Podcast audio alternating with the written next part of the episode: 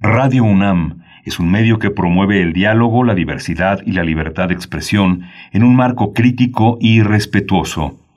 Los comentarios expresados a lo largo de su programación reflejan la opinión de quien los emite, mas no de la radiodifusora. Radio UNAM presenta Primer Movimiento. El mundo desde la universidad. Bienvenidos, bienvenidas. Estamos en primer movimiento en este viernes, emisión de viernes 25 de junio de 2021. Son las siete con cinco minutos, siete con cinco minutos, la hora que marca el reloj en el centro del país. Les saludamos, saludamos a, por supuesto, todo el equipo que está ya en este momento en sus puestos, todos atentos para llevar a cabo esta emisión. Es el caso de quienes están en cabina, Frida Saldívar en la producción ejecutiva, Arturo González en los controles técnicos y mi compañero Miguel Ángel Quemain a distancia y bueno, ya aquí presente después de estos dos días que te extrañamos. Querido Miguel Ángel, ¿cómo estás? Buenos días. Hola, Berenice, yo también los extrañé. Muchas gracias, bienvenidos todos a esta emisión de Primer Movimiento, bienvenidos nuestros compañeros y amigos, colegas de la Radio Universidad de Chihuahua. Estamos conectados en Ciudad Cuauhtémoc, Ciudad Juárez y la ciudad de Chihuahua con las tres frecuencias que tienen su programación cada una de ellas y que se unifican de 6 a 7 de la mañana aquí en primer movimiento de 7 a 8 en el horario de la Ciudad de México. Hoy vamos a tener música, vamos a tener la apertura de la temporada de verano de la Orquesta Sinfónica con el maestro Carlos Miguel Prieto. Él es director de música de la Orquesta Sinfónica de Minería y bueno, va, a estar para hablarnos de un homenaje que le rinde a su padre. Le debe de sonar el nombre, no, no, es, Carlos Prieto el chelista, es Carlos Prieto, eh, su Carlos Miguel Prieto, su hijo, director, director de orquesta. Así que este, prepárense porque viene la Orquesta Sinfónica de Minería muchísima fuerza. Tenemos música, tenemos teatro y tenemos radioteatro, como cada viernes.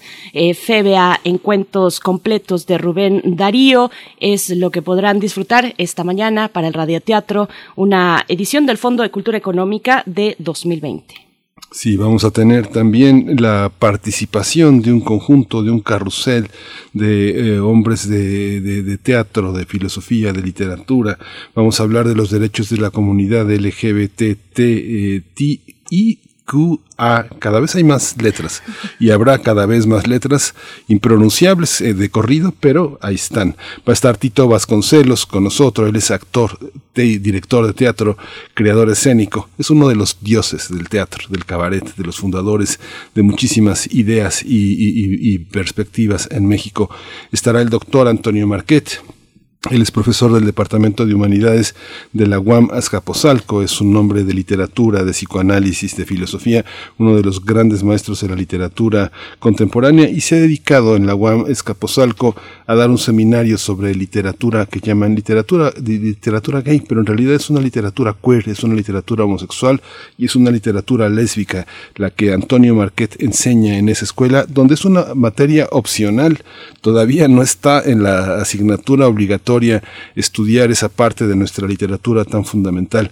Vamos a tener también a Kenia Citlali Cuevas Fuentes, ella es directora de la Casa de las Muñecas, Tiresias y activista por los derechos humanos. Eh, parece que las juventudes se fueron, las juventudes de los servicios sexuales, pero no, ahí siguen, ahí siguen presentes, envejeciendo, doliéndose, y ahí está Kenia Citlali Cuevas Fuentes para defender esos derechos que no se pueden postergar, Berenice. Por supuesto, y bueno, tendremos también la poesía necesaria esta mañana en la voz y en la selección de Miguel Ángel Quemain. Vamos a tener también en la mesa del día a Bozal. Bozal es una obra de teatro que se eh, que germinó a lo largo de una década y que llegó al CENART a, este, a movilizar un aparato escénico enorme con uno de los directores de, de teatro contemporáneos más importantes, más polémicos. Además, Richard Viqueira no solo también es eh, director, es actor, es dramaturgo y es un hombre que investiga. Vamos a hablar eh, con él de Bozal y de la producción que ha hecho posible este, este, este montaje. Va a estar con nosotros también David Blanco, uno de los actores de la puesta en escena de esta forma de ingravidez que ha sido Bozal en la escena mexicana. Bien, pues con esto, con esto nos vamos, nos vamos directamente a música, a cargo, bueno, es la interpretación de Carlos Miguel Prieto, que estará en unos momentos con nosotros, y Edison Quintana. Es una pieza del maestro Joaquín Gutiérrez Eras, eh, mm, compositor mexicano, nacido en Puebla, en Tehuacán, en 1927, y formará parte esta pieza del cuarto programa que corre del 24 y 25 de julio, homenaje a Carlos Carlos Prieto, gigante entre los músicos mexicanos, interpretarán este programa de verano, mm, Shari Mazón al violín, Carlos Prieto al cello. Vamos a escuchar al maestro Gutiérrez Heras.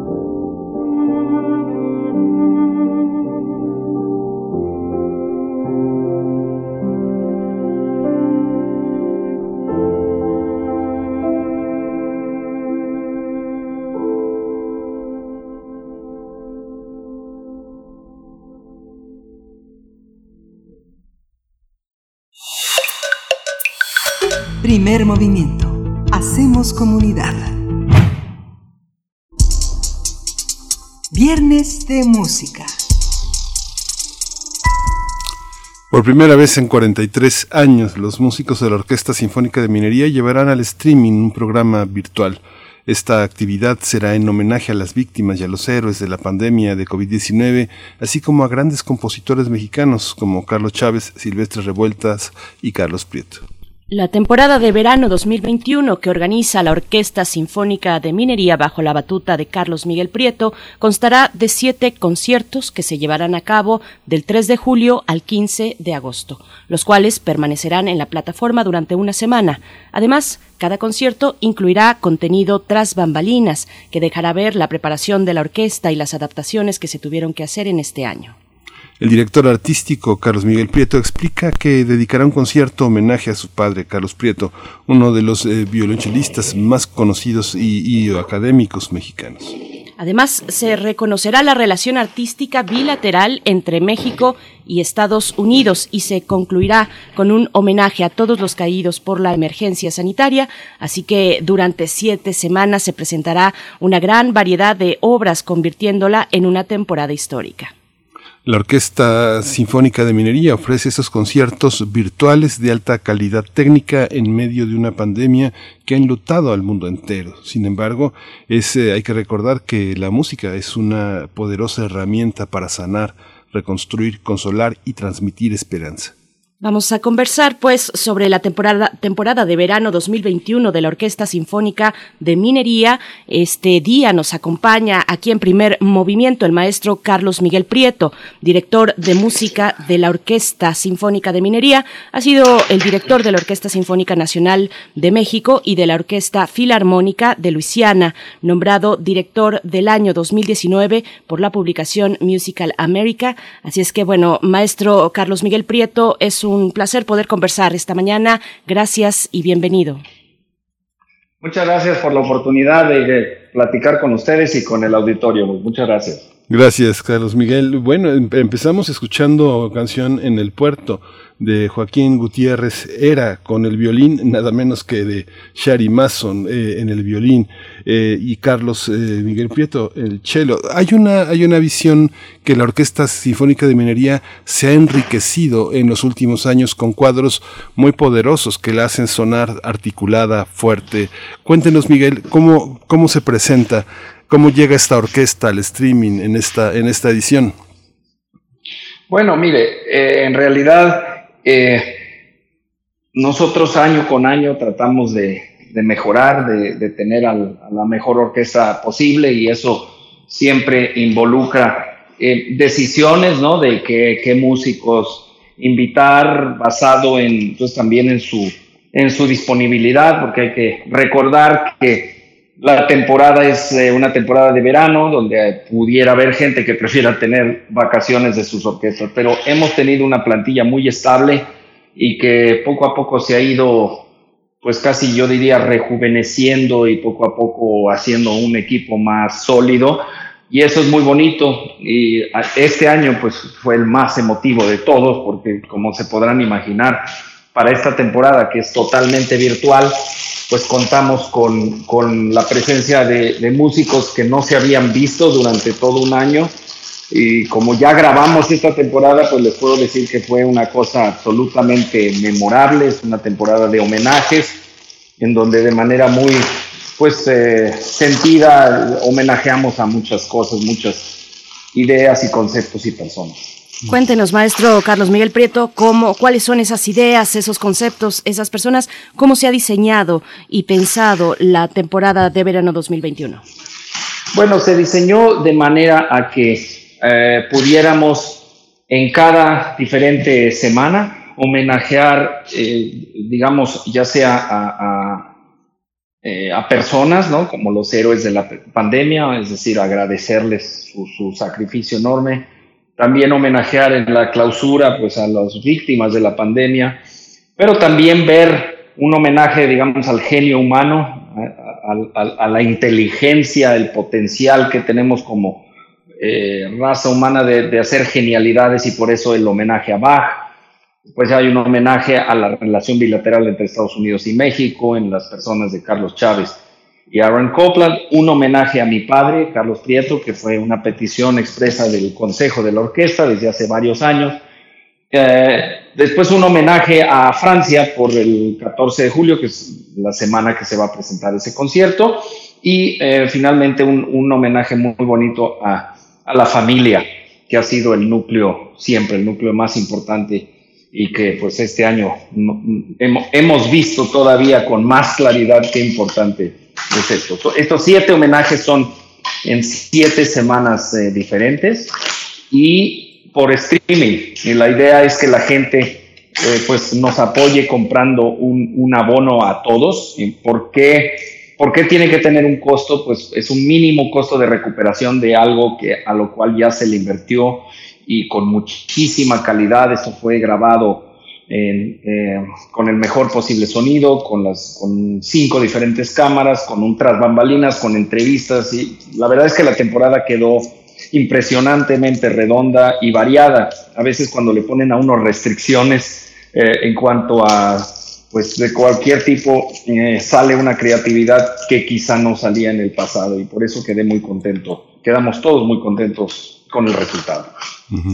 En cada una de las eh, perspectivas, de las lecturas que se hace, cuando se hace un homenaje, se, se, se, tiene una perspectiva de relectura o es una, una manera de conservar, de hacer una especie de arqueología musical. Pienso en Chávez y Copland, que son pues, prácticamente dos clásicos de nuestra escena musical. Bueno, en realidad no es que sea una relectura en el sentido de decir lo vamos a hacer eh, de, manera diferente o de manera mejor, porque pues eso podría ser algo pretencioso, ¿no? Simplemente es homenajear algo que para mí es esencial también hacia el futuro y que es un ejemplo del pasado, que es estos dos compositores, Carlos Chávez y Aaron Copland, que no solo fueron dos grandes compositores y directores de orquesta, sino grandes visionarios eh, líderes de la escena cultural de sus países y que tuvieron la visión de tener una amistad que, que logró una enorme, enorme cantidad eh, de, de, obras, muchísimas obras se deben a esta relación y se deben a, a esta visión que tuvieron. Eh, hay que recordar que varias obras americanas de gran importancia se estrenaron en México y viceversa.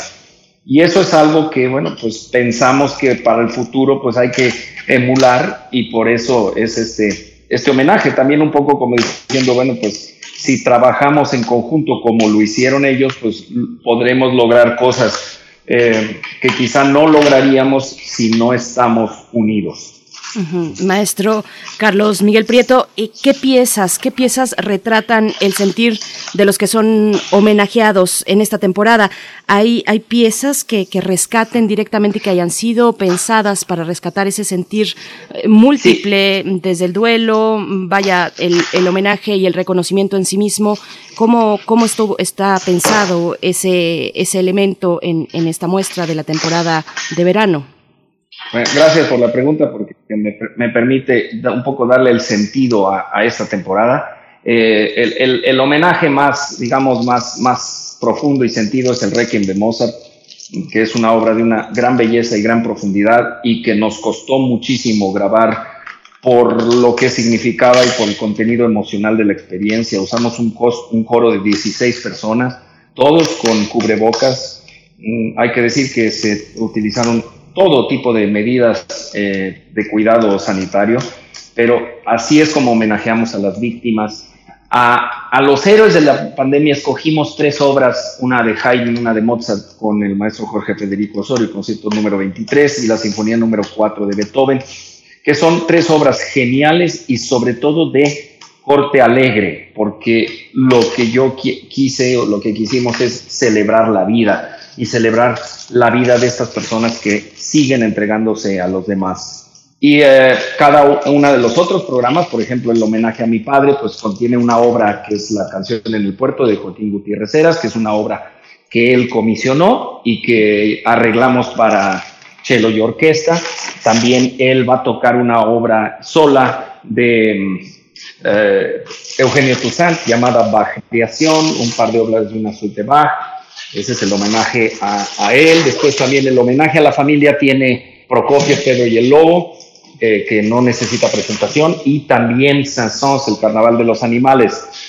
En este programa mm, me permitía eh, lograr hacer posible un sueño que es el de narrar estas obras y sobre todo se logró porque pues lo narré en postproducción.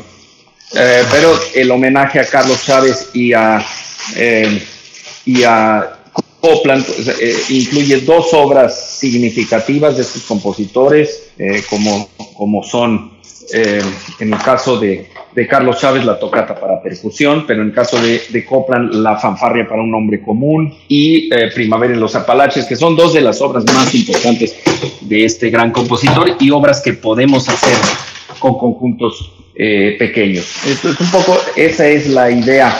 en, el, en el programa francés se incluyó, se incluyeron cuatro obras, pues que no son muy mucho del repertorio, pero que son obras bellísimas. Eh, y concluyo eh, la respuesta diciendo que es un, una de las cosas increíbles de esta temporada, es el hecho que estamos usando pues ocho o nueve solistas de la orquesta de instrumentos que no habíamos usado como solista, como arpa, saxofón, clarinete, corno, fagot, flauta y violín. Eh, bueno, pues es, es, una temporada que creo yo que es más variada y quizá más osada que otras, también utilizando el hecho de que cuando uno está filmando puede uno variar mucho el tamaño de la orquesta y la colocación de la orquesta de una manera que quizá en los conciertos no sería posible. Tratamos de aprovechar todas las ventajas que nos da eh, esta situación virtual y pues minimizar las desventajas. Ahora, ¿cuáles son las desventajas? Pues que no podemos tener al público con nosotros, pero todos soñamos que esto fue una preparación para que en el momento que podamos regresar con público podemos repetir estos programas o parte de estos programas ya con el privilegio del público en presencia. Sí. También hay un aspecto muy interesante cuando una orquesta como la Sinfónica de Minería presenta con una serie de homenajes, también hay nuevas oportunidades para, para solistas, para, para que los elementos de la orquesta destaquen. Cuéntenos, eh, Carlos Miguel Prieto, ¿cuál, cuáles, ¿quiénes son los solistas que vamos a escuchar? ¿Qué, eh, en qué debemos fijarnos, poner el acento en estas nuevas interpretaciones, nuevas lecturas de, de, músicos? Eh, los solistas son, ya dije, Arpa, que es Janet Paulus, nuestra fabulosa artista que va a tocar Debussy, Danza Sagrada y Profana, y Ravel, Introducción Alegro, dos, dos obras importantísimas para el arpa y que son para conjunto pequeño, tan pequeño que quizá no nos atreveríamos a hacerlo tal cual en la salanesa. Em, después tenemos el concierto de, de Fagot de, de, Vivaldi, con Viria Quesada, nuestra fagotista principal. Eh, la suite número 2 de Bach y el concierto La Noche de Vivaldi con María Bacorina en la flauta, la fantasía para saxofón eh, y orquesta de Villalobos y Adiós Nonino de, eh, de Piazzolla en un arreglo de, de Richard Sibi, un gran compositor polaco radicado en Jalapa y esto tiene a Rodrigo Garibay como solista de saxofón. Rodrigo también tocó eh, eh, clarinete en el resto de la temporada. Eh, tenemos a Shari Mason también en el, en el violín, que, que está tocando el doble concierto de Bach para dos violines con, conmigo, yo en la parte de segundo violín, y esto es algo que pues es una cosa que yo le agradezco muchísimo a, Shari y a la orquesta, esta increíble oportunidad. Eh, también, también tenemos a eh, Gerardo Díaz, cornista, cornista de, la orquesta, que tocó primer concierto de corno de Mozart, eh, y la presencia que ya dije de mi padre, Carlos Prieto, y del gran pianista Jorge Federico Osorio. Jorge Federico Osorio vino de Chicago a tocar el concierto número 23 de Mozart para piano. Ahora, esos son los solistas evidentes, pero después hay otros solistas que no son tan evidentes, porque en cada obra hay solos, eh, por ejemplo, en Ravel, en la tumba de Couperin, es casi un concierto para maderas y sobre todo para clarinete y orquesta. La tocata de percusiones de Chávez y la ronda de Velázquez son conciertos para, para percusión, para seis percusionistas. Eh, y así sucesivamente, realmente estamos hablando de una temporada en donde se demuestra el virtuosismo individual de la orquesta quizá como ninguna otra. Maestro, también la, eh, pues esta muestra tras bambalinas y otros eh, pues ejercicios que acompañan esta temporada de las posibilidades que da la virtualidad estará por ahí también eh, tendrán charlas con Juan Arturo Brennan, nuestro querido Juan Arturo Juan Arturo Brennan. ¿qué, ¿qué, hay de estas muestras de esta otra parte que ofrece la, la, orquesta en esta en esta temporada? Bueno, sí, Juan Arturo es una parte importantísima de nuestra de nuestra organización porque además de ser la persona que durante tantísimos años ha, hecho las charlas eh, antes de los conciertos y tiene su propio público, un público súper fiel y súper eh, entregado. Pues aparte de eso hay entrevistas a todos los solistas. Después también hay pues una presentación por programa eh, mía y a mí me preguntaron cada semana cosas pues que quizá no tiene tanto que ver con el programa, pero que tiene que ver con pues, lo que estamos viviendo. Y entonces, pues todos hablamos de cosas que normalmente no, no compartimos. También hay, pues, si estuvimos grabando durante dos, durante tres semanas intensamente, pues lo que hay es muchísimas vivencias, muchísimos momentos inolvidables eh, que pasamos. No, nadie se puede imaginar lo intenso que es regresar a tocar juntos cuando no lo puedes hacer durante casi, oh, durante más de un año y que de repente tienes tres semanas de a 10, 12 horas de ensayo y grabación por día. Eh, lo que ahí sale es una combinación increíble de, de ganas, de emoción, de todo, ¿no? Hay, una, hay un aspecto también en la, en la orquesta que es eh, lo que se va a quedar, lo que se va a quedar como patrimonio. ¿Por qué tan poco tiempo eh, y por qué tan, eh, tan, tan limitado el tiempo de exposición en streaming? ¿No tendríamos que poder disfrutar más tiempo de la orquesta? ¿Habla de más semanas? De más semanas en streaming. Tienen los conciertos, ah. tienen la temporada y solo va a quedar dos semanas para el público que no pudo verlo en vivo. Ah, eh, de esto yo no sé, o sea que dice que después del streaming hay nada más dos semanas en donde se puede, se puede seguir viendo esto. Sí, exactamente.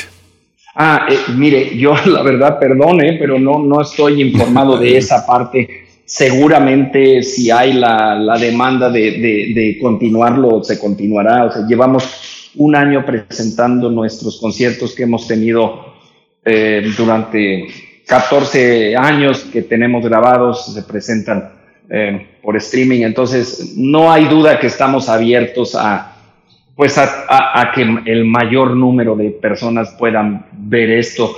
Eh, los, los, números no nos, no nos permitieron más de siete eh, programas, eh, pero ojalá la respuesta de la gente nos permita recuperar algo de lo que se invirtió con muchísimo gusto en esto. Y no hay duda que si hay el interés de que se continúe este periodo, seguramente se continuará. Y como dice usted, eh, eh, y estoy totalmente de acuerdo, pues esto queda para la posteridad, está ahí y es parte de la historia de la orquesta y parte de la historia pues de nuestro entorno musical que se ha visto pues tan con, tanta, con tantas dificultades naturales porque la música se ha vuelto pues casi yo diría un lujo imposible durante este tiempo y poco a poco la estamos viendo que regresa y este es uno de los regresos, creo yo, más emotivos. Para dejar eh, claridad a la audiencia sobre los tiempos, bueno, constará de siete conciertos, lo mencionábamos al inicio, y se llevarán a cabo del 3 de julio al 15 de agosto. Estos conciertos permanecerán durante una semana en la plataforma virtual en la que se han destinado a depositarlos. Y bueno, mm, maestro, en términos técnicos, esta, esta pregunta nos lleva a lo siguiente, en términos técnicos, ¿qué especialistas fueron convocados? ¿Cuáles fueron los ajustes a cuadro que, que han desafiado a esta temporada que se preparó pues en tan poco tiempo y con tanto entusiasmo y compromiso por parte de los artistas? Bueno, sí, eh, la, temporada la grabamos en tres diferentes lugares, eh, un poco por el tamaño de la orquesta y la oportunidad de, lugares, que es uno, Uno, los, los conjuntos más pequeños se grabaron en un estudio llamado Estudio 13, que tiene una gran calidad de sonido. Eh, otras obras, como las obras de percusión, se grabaron en el Colegio de Ingenieros Civiles en el sur de la Ciudad de México. Eh, y el grueso de la temporada en una sala que logramos que estuviera abierta y que tuviera todas las condiciones de sanidad necesarias y de espacio, eh, que es el auditorio Blackberry, que era creo que un cine en, la, colonia Hipódromo Condesa, y ahí estuvimos con muchísimo gusto durante tres semanas.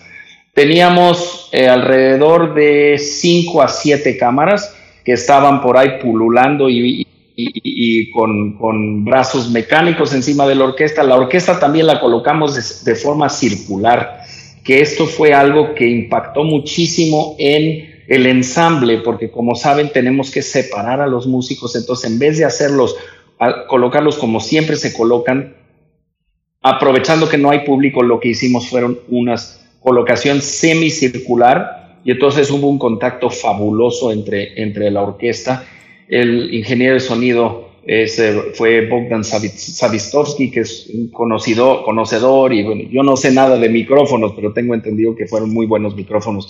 Evidentemente nunca se puede lograr la, el sonido que se logra en, en, en, un concierto presencial, pero como entienden, pues la gente no, no estamos todavía en condiciones.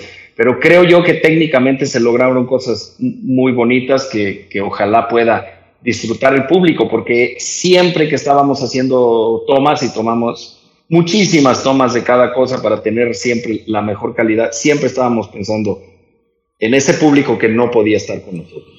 Sí, pues eh, Carlos Miguel Prieto, felicidades por este, por este gran esfuerzo, por esta pasión que quedará como parte de también de tras bambalinas, que es algo que nos podremos eh, llevar de este, de este esfuerzo, de esta pasión, pues seguiremos esta temporada de verano 2021 de la Orquesta Sinfónica de Minería y bueno, lo dejamos, le agradecemos que haya, se haya dado este tiempo para primer movimiento, para Radio UNAM, que es uno de los espacios eh, importantísimos para la Orquesta Sinfónica de de Minería, uno de los grandes difusores.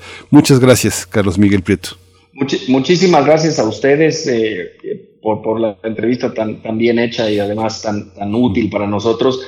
Y también muchísimas gracias a Radio UNAM por ser siempre eh, un aliado nuestro y un aliado de la UNAM y en general de, de, la música en México, que es tan, tan importante. Yo siempre digo que es un privilegio en nuestro país contar con una estación o varias que están dedicadas a la cultura y que están dedicadas a difundir eh, la música y en específico este tipo de música es, es, es, un, es, para mí es un requisito de toda sociedad, pero se ha vuelto en otras partes del mundo un lujo y para mí un orgullo eh, personalmente ser mexicano y contar con estaciones como Radio UNAM. Gracias. Muchas gracias, maestro Carlos Miguel Prieto, y nos vemos ahí a través de la virtualidad para disfrutar esta temporada de verano de la Orquesta Sinfónica de Minería. Muchas gracias, hasta pronto. Gracias a ustedes y un abrazo a todos. Gracias. y abrazos y saludos a todos quienes pusieron este esfuerzo, quienes hicieron, quienes hicieron eh, realidad, pues, y, nos comparten ahora esta posibilidad de disfrutar la temporada de verano 2021. Y, bueno, solamente decir antes de irnos a música, música que tiene que ver con esta temporada de conciertos, decir, bueno, que ustedes se pueden acercar a la plataforma de evenbright.com.mx, Orquesta Sinfónica de Minería, para encontrar ahí la posibilidad de eh, los boletos. Hay distintos programas, cada uno de ellos está alrededor de 250 pesos. Hay por ahí uno más eh, que es el sexto programa, no perdonen, la gala de clausura que está en 350, pero si ustedes quieren ver toda la temporada más la gala de clausura, el programa completo del abono general con todos los conciertos está en un costo de 1.400 pesos. Así es que, bueno, pues están ahí las coordenadas para que ustedes disfruten y se acerquen a esta temporada de verano de la Orquesta Sinfónica de Minería y vamos a escuchar a propósito eh, algo que se, que se podrá disfrutar en el primer programa que correrá del 3 el 3 y el 4 de julio, homenaje a Carlos, eh, a Chávez y a Coplan, eh, relación, en la relación México y Estados Unidos, esta cuestión bilateral que aborda esta temporada. Carlos Chávez, tocata para percusión, es lo que podremos disfrutar y escucharemos en este momento.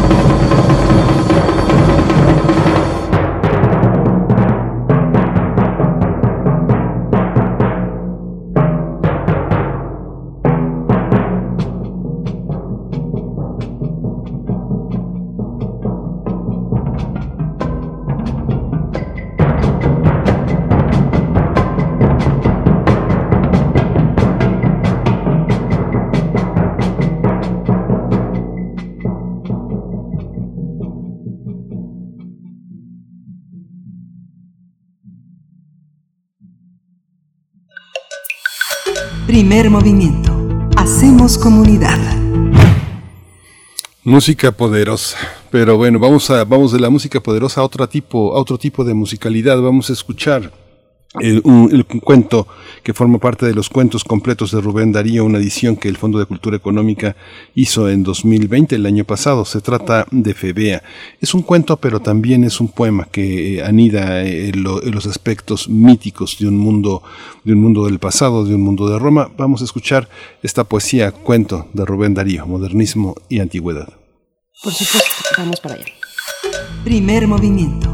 Hacemos comunidad.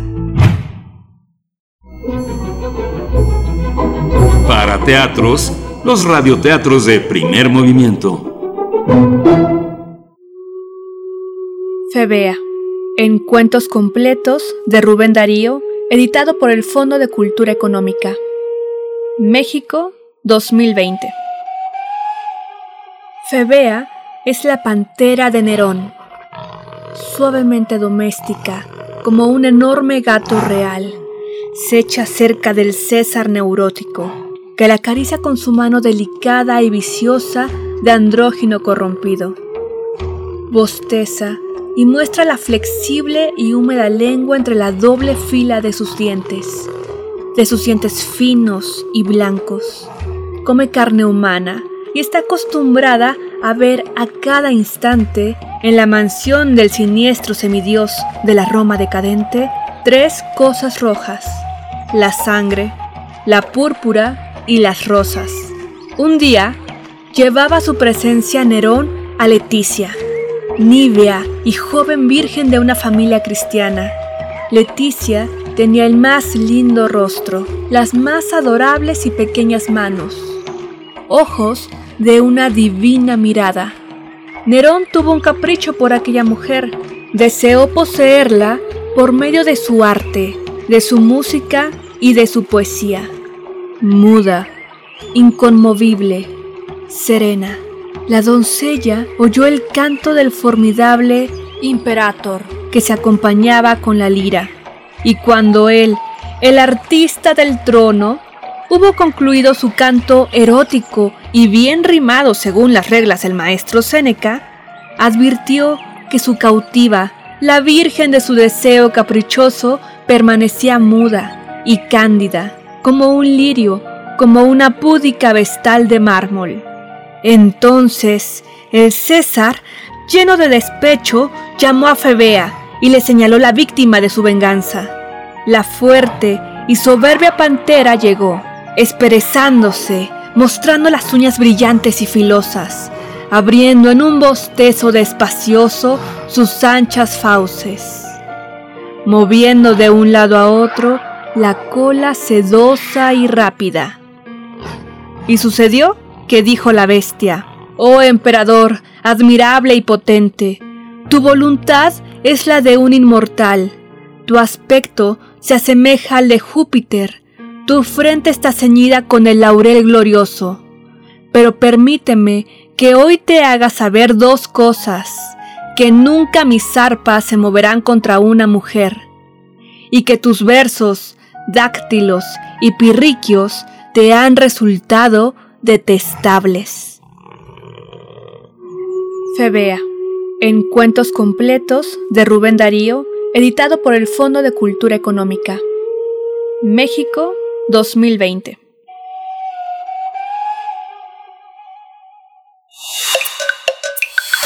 Primer movimiento. Hacemos comunidad. COVID-19. Ante la pandemia, sigamos informados. Radio UNAM. La Secretaría de Salud informó que el número de decesos por enfermedad de la COVID-19 aumentó a 232.068 de acuerdo con el informe técnico que ofrecieron ayer las autoridades sanitarias, los casos confirmados acumulados son 2.493.087, mientras que las dosis de las diferentes vacunas aplicadas contra COVID-19 suman 42.155.839. Esto significa también que han aumentado 14% los, eh, los, eh, el nivel de contagios, los casos activos estimados a nivel nacional por la Secretaría de Salud en los últimos 14 días son 31.425. En información internacional, la Oficina de las Naciones Unidas contra las Drogas y el Delito alertó que los mercados de drogas se reanudaron rápidamente tras las perturbaciones iniciales al comienzo de la pandemia. De acuerdo con su informe anual, esta oficina de la ONU señala que al mismo tiempo el coronavirus acentuó las desigualdades, la pobreza y los problemas de salud mental en todo el mundo, factores que incitan al consumo de drogas, así dijo esta oficina de Naciones Unidas lograr el acceso pleno a la población LGBTI a la salud, así como a condiciones dignas de trabajo y garantizar el derecho a la no discriminación, son algunos de los pendientes en la lucha en su favor. Así coincidieron en señalar los investigadores de la UNAM, Aletia Fernández de la Reguera, Aedo y César Torres Cruz, en ocasión del Día Internacional del Orgullo LGBTI Plus, 28, el 28 de junio, y el Movimiento del Orgullo que se conmemora durante todo el mes de junio.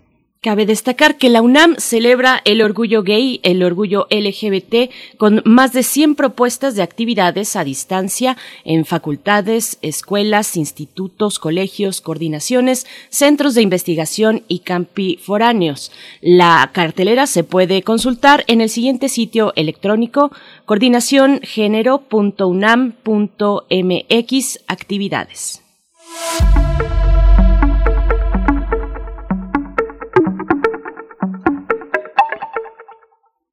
Música UNAM invita a disfrutar el concierto para piano y orquesta número 2 en Fa menor, opus 21 de Federico Chopin, que conforma el ciclo sinfónico de la Orquesta Juvenil Universitaria Eduardo Mata bajo la dirección artística de Gustavo Rivero Weber y Pietro de María al piano. Bueno, la transmisión de este concierto estará disponible mañana sábado 26 de junio a las 6 de la tarde, a las 6 de la tarde a través de las plataformas de YouTube, Facebook, Twitter e Instagram de Música UNAM. Así de sencillo pueden ustedes disfrutar de la propuesta de este concierto para piano y orquesta número 2 de Chopin mm, que ofrece la mm, Dirección de Música de la UNAM. Y bueno, nos vamos a ir, vamos a ir con, con música. Vamos a ir con música porque además no nos olvidemos que hoy es viernes de complacencias musicales, querido Miguel Ángel, viernes de complacencias, lo que vamos a escuchar a continuación. Es para Bel Arevalo, para Bel Arevalo de Tom Free Falling. Y bueno, con esto, con esto nos despedimos también de la Radio Universidad de Chihuahua. Les deseamos un excelente fin de semana. El próximo lunes, si nos lo permiten, nos volvemos a reunir a las seis de la mañana, hora de Chihuahua. Mientras tanto, los dejamos con música Free Falling de Tom Petty para Abel Arevalo. Gracias y volvemos después del corte aquí a Primer Movimiento.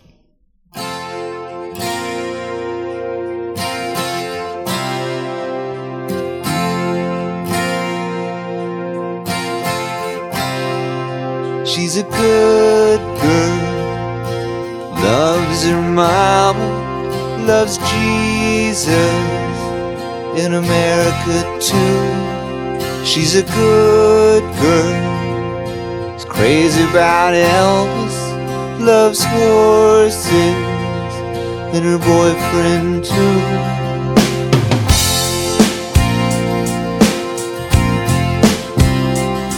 And it's a long day. Living in Reseda There's a freeway. Running through the yard And I'm a bad boy. Cause I don't even miss her I'm a bad boy. For breaking her heart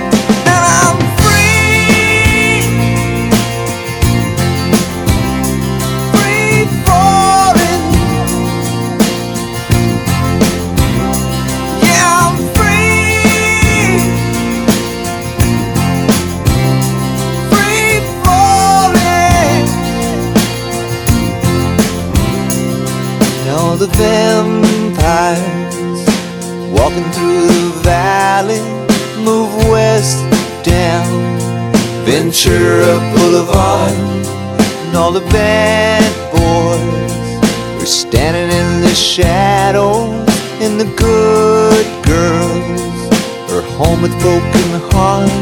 Now I'm free.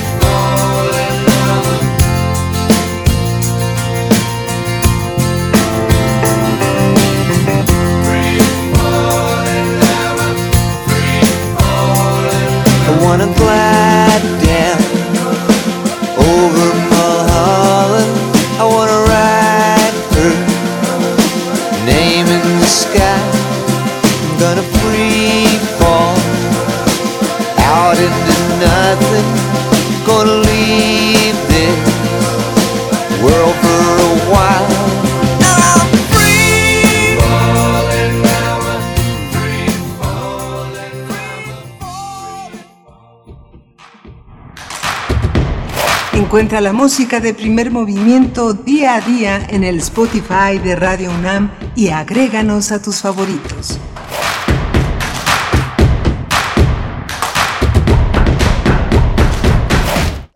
Corte informativo. La UNAM. El Programa Universitario de Investigación en Salud de la UNAM organiza el seminario Vacunación contra COVID-19 en América Latina, Hechos, Proyectos y Alternativas. La red de macrouniversidades de América Latina y el Caribe y el Programa Universitario de Investigación en Salud de la UNAM presentaron el seminario en línea Vacunación contra COVID-19 en América Latina, Hechos, Proyectos y Alternativas, con la participación de México, Argentina, Brasil, Chile, Colombia y Costa Rica. Al inaugurar el seminario, el rector de la UNAM y presidente de la red de macrouniversidades de América Latina y el Caribe, Enrique Graue, destacó que durante esta pandemia las instituciones educativas de la región han puesto lo mejor de sí mismas en recursos humanos, en investigación y en la cooperación hacia los estados y gobiernos para poder solventar esta tremenda crisis que ha evidenciado todas las carencias existentes. Por ello dijo la importancia de interactuar entre universidades para compartir experiencias, ideas y soluciones. En nuestro continente son ya casi dos millones, un millón ochocientos mil muertos, ¿no? y de ellos tres cuartas partes están en los países de Latinoamérica. Porque efectivamente esta pandemia puso en relieve pues, todas nuestras carencias en infraestructura, en recursos humanos, en capacidad de respuesta, y pues el resultado está ahí.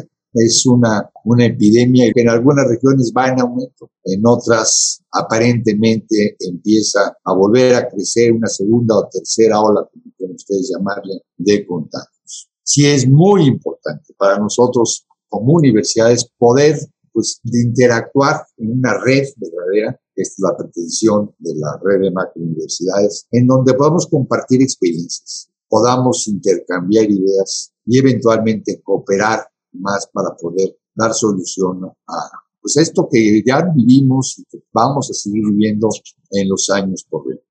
Para Radio UNAM, Virginia Sánchez Machuca.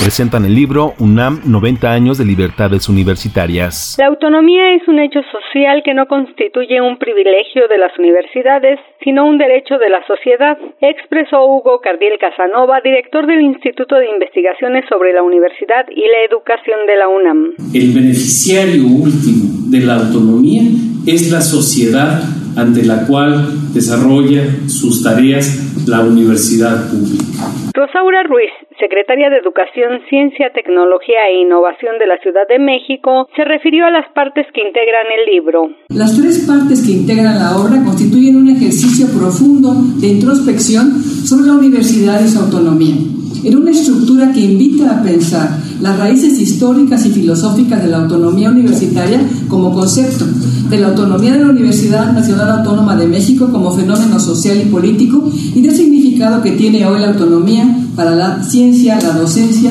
y la sociedad mexicana. Para Radio UNAM, Cristina Godínez.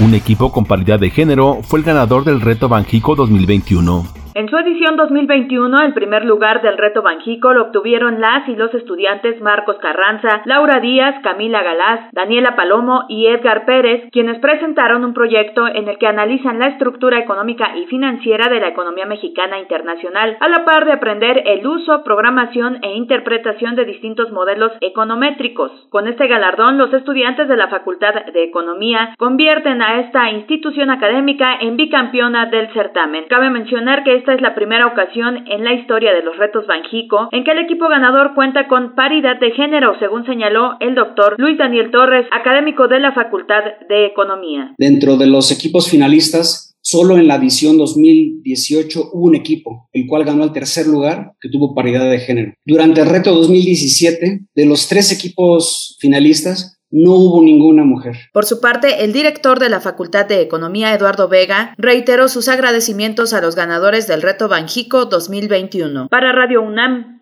Dulce García. Nacional. La Secretaría de Educación Pública presentó el calendario escolar 2021-2022. Las clases iniciarán el próximo 30 de agosto y concluirán el 28 de julio de 2022. El presidente Andrés Manuel López Obrador aseguró que la línea 12 del metro completa podrá entrar en funcionamiento a más tardar en un año. Se comprometió a que toda la línea será reinaugurada. Hasta aquí el corte, los saluda Brad Menchaca. Buenos días. Escuchas XEUN. Radio UNAM. Experiencia sonora.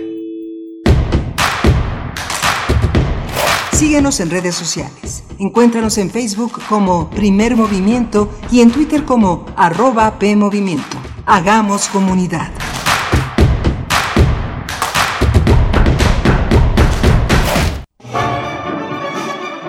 Tras un año de silencio, estamos listos para volver a tocar. Y lo haremos, así tengamos que llevar la sala de conciertos a las puertas de tu hogar. La Orquesta Sinfónica de Minería vuelve en una temporada virtual con siete programas que harán un recorrido de 300 años a través de 26 obras de 18 compositores.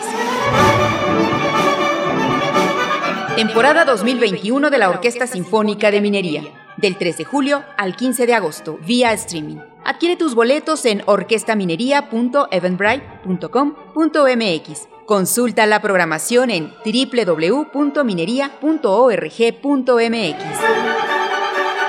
Un homenaje musical por los incansables. Esto es violencia política en razón de género. Estás exagerando. Estas cosas pasan desde siempre. ¿Violencia política? No sé. Mejor que te guíen quienes saben. Consulta la guía para la prevención, atención, sanción y reparación integral de la violencia política contra las mujeres en razón de género en igualdad.ine.mx. También puedes escribir a vpgqueja.ine.mx. Contamos todas, contamos todos. INE.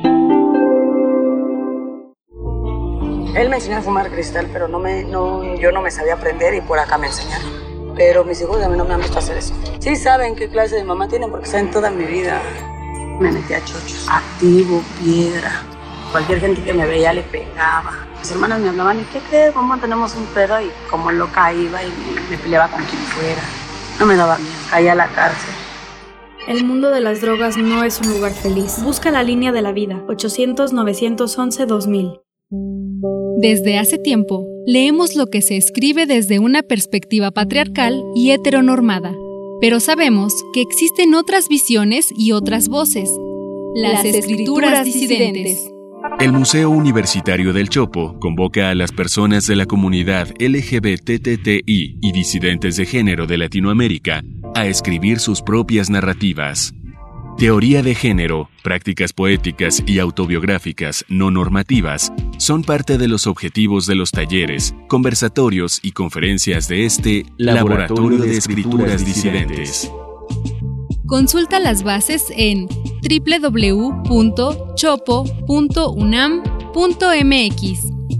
Radio UNAM, Experiencia Sonora.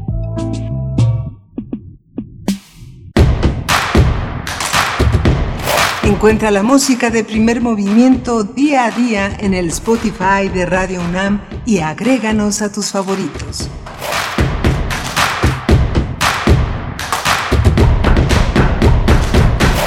Hola, buenos días. Ya se extingue junio. Estamos a 25 de junio. Son las 8, 7 de la mañana aquí en la Ciudad de México. Estamos eh, conectados con la radio Nicolaita como todos los días de 8 a 9 de la mañana. Le damos la bienvenida a toda esta gran comunidad que se hace eh, alrededor de la universidad de la radio Nicolaita, que es la radio universitaria allá en Morelia, Michoacán, y que se hace que se expande en este esfuerzo que hacemos todos los días aquí en Radio UNAM.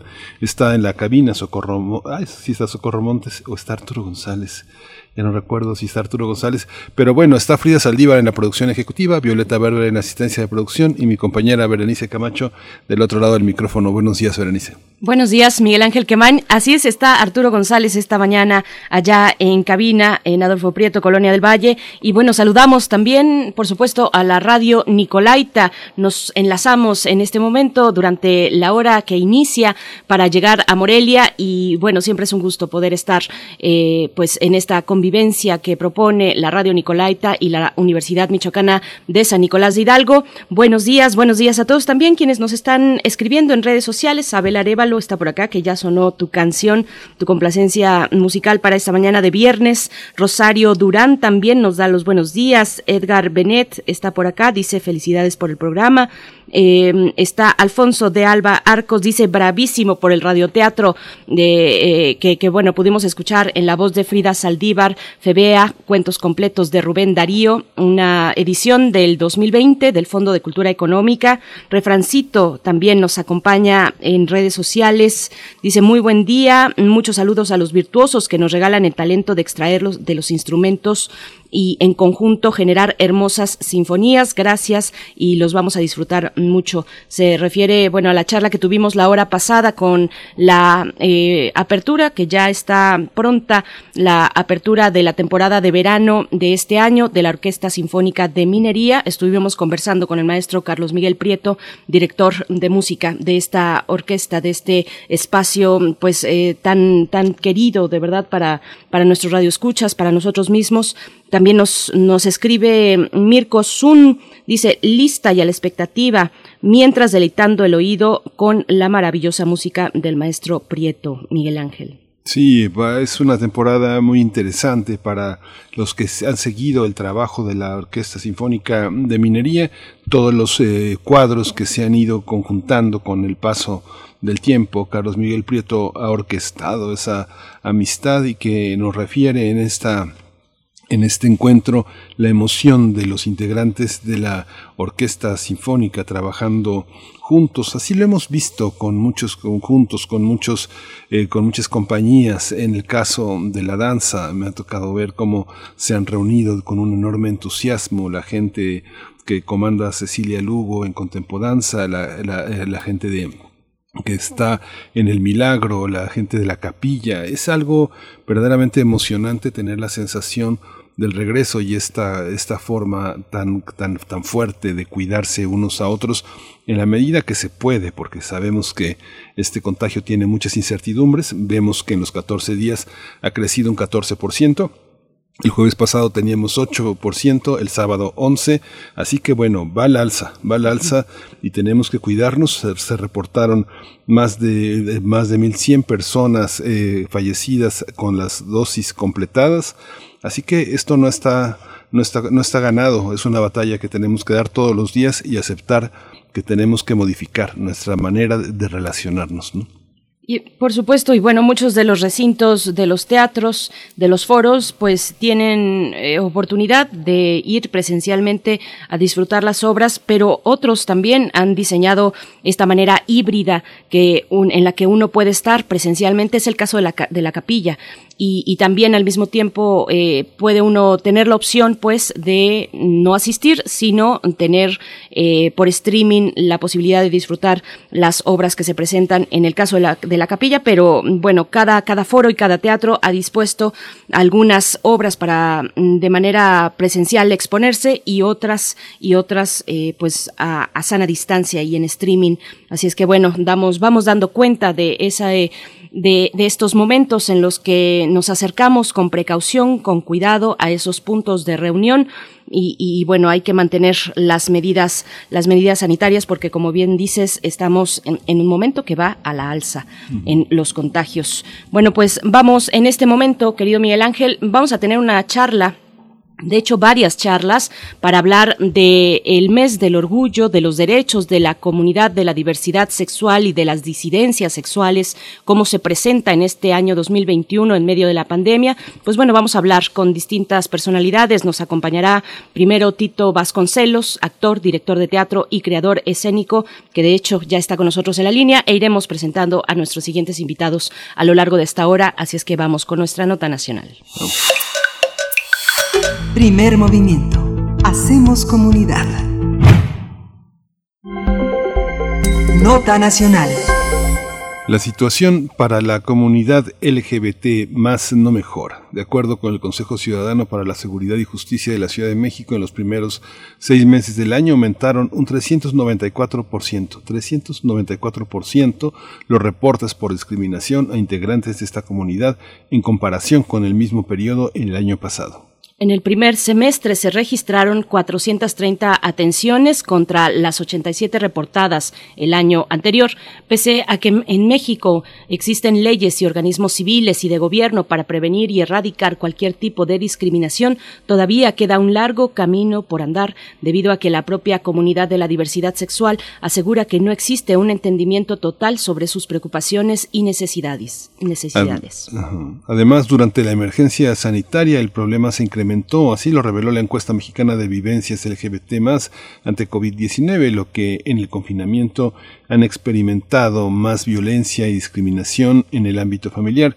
Por ejemplo, el 83% de los encuestados eh, dijo se manifestó incómodo al estar con sus familiares durante el aislamiento social. Cabe recordar que en 1990 la Organización Mundial de la Salud eliminó la homosexualidad de la lista de enfermedades mentales. Entre otras partes del mundo se ha avanzado en la lucha contra la homofobia, aunque en otros, como en México, siguen enfrentando altos, altos niveles de violencia y desigualdad por su orientación sexual e identidad de género.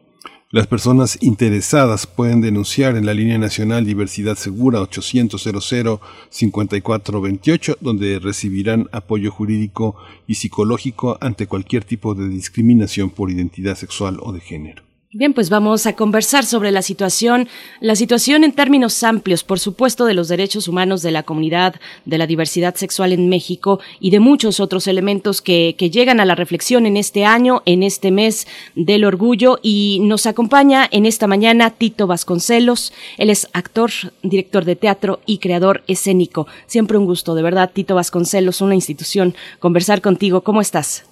Muy bien, buenos días, Miguel Ángel, buenos días. Gracias, a, gracias. A todos, a todos los que están por allá. gracias, Tito. Pues a ti te alcanza la memoria para eh, ubicarnos desde la primera, desde la primera manifestación pública en una marcha civil exigiendo derechos hasta pues eh, esta irrupción de bares, antros, eh, cabarets, teatro, publicaciones. ¿Cuál es el panorama? ¿Cómo observas en este momento? Pues de una, de una carrera que tienes, de una participación, de una enorme generosidad hacia muchas personas del ambiente LGBT, de la diversidad, eh, eh, estamos en un, hemos, hemos avanzado, entendemos más, ¿cómo nos, cómo nos observas? La verdad creo que se han avanzado en muchos temas que se ha por lo menos podido discutir a nivel eh, nacional muy abiertamente sobre circunstancias, sobre necesidades de una serie de colectivos. Yo todavía creo que no hemos logrado una verdadera comunidad, sino un trabajo importante y se ha avanzado en un trabajo porque somos muy diversos dentro de la, del tema de la diversidad y la sopa de letras LGBTTI y más lo que se vaya acumulando en la semana, eh, siento que un poco eso nos ha, nos ha, ah, ha trabajado en nuestra contra, esta eh, diáspora, porque cuando empezamos con este movimiento en 1978, que fue la primera vez que salimos públicamente, eh, todos salimos bajo la bandera de arco iris y todos éramos gays, hombres y mujeres gays. y había un objetivo común, había eh, una lucha por eh, que los derechos fueran igualitarios independientemente de las preferencias sexuales eh, y de los estilos de vida. Y esta atomización, eh, yo entiendo la, la, la, la, necesidad de sentirte parte de un grupo y, salirte debajo de, de, de debajo del, del arco iris, porque son necesidades muy específicas de cada grupo. Por ejemplo, ¿no? Ah, últimamente la presencia y la visibilización del, del, de las personas trans uh, ha traído nuevamente eh, cosas y noticias muy serias con respecto a la violencia que sufren las mujeres y los hombres transexuales, ¿no? Y que es necesario atender pero también creo que el, el, deslinde radical de, bueno, yo, de, de, algunas compañeras lesbianas de, ay, no, yo no soy gay, eh, no, nos ha dividido un poco en, aun cuando nuestras finalidades tienen una meta en común. Yo esperaría, eh, desearía de todo corazón que pudiéramos volver a esa misma, a esa única sombrilla, a ese único arco iris eh, eh, que nos juntaba a todos y que nos permitía avanzar como bloque eh, sobre las, las cuestiones que todavía tiene pendientes con nosotros el Estado mexicano. Tito Vasconcelos, pero pareciera que, que, no hay, al menos próximamente, vuelta atrás en esto que, que, deseas y que mencionas, este gran paraguas de lo que significa vivir la, la homosexualidad, ser gay, eh, parece que, que, estamos precisamente en un eh, camino distinto. Incluso cada vez hay más propuestas, por ejemplo, de los diseños de las banderas. Hay una gran diversidad de banderas. Las personas eh, homosexuales también tienen una nueva bandera y todas ellas dicen se cubren bajo esta bandera del arco iris, pero con sus propias particularidades, luchas, eh, esfuerzos y, y, bueno, la discriminación que atañe a cada uno de estos grupos. ¿Cómo, cómo lo ves? Fíjate que yo con el asunto de las banderas me da exactamente esto, esta, esta eh, cuestión de, de, de, de, preocupación, porque vamos a terminar ondeando un, una colcha quilt, ¿no? Eh, creo, y, y yo suelto esta, esta reflexión porque lo he estado pensando en estos últimos días, que tal vez tendríamos que convocar a un buen, a un extraordinario diseñador que tenemos muchos en, en, este país y diseñar una hermosísima mandala en donde estén todos los colores representados de las nuevas banderas. Porque siento un poco también que esto se vuelve una, un, el, da la impresión de que todo está parchado, ¿no? De que no hay una unidad, de que no hay un todo, un totum eh, debajo del cual guarecernos eh, y cada cada uno para su para su propio para su propio grupo. Entonces de veras de, desde el fondo de mi corazón invito a, diseñar una hermosa mandala que nos represente a todos con todo este colorido eh, mensaje que tienen las las banderas que, que se que se han ido diseñando y que se van transformando cada vez más no porque la, la verdad yo pensaba vamos a tener que salir bajo una colcha de queens ¿no? Para que nos sintamos representados todos. Pero es un trapo muy feo, pues, ¿no? Creo que una hermosa mandala nos podría, nos podría unificar de alguna manera y hacernos sentir que estamos en el mismo grupo, que, que hay armonía en, en, en, en, la figura de una mandala y, y hay una cuestión mística, una cuestión eh, fraterna, eh, sorora, de, de, de, de, comunidad, porque siento que, que este, este, este añadido de parches al arco iris, no, el arco iris realmente se, se decidió y, se usó porque es el espectro de la luz, ¿no? Están todos los colores eh, integrados en, en, en, en, esos, en esos siete colores, porque cuando a mí me enseñaron el espectro cromático eran siete colores, ¿no? Estaba el azul, el índigo y el morado no desapareció un color y quedaron seis colores ahí, pero finalmente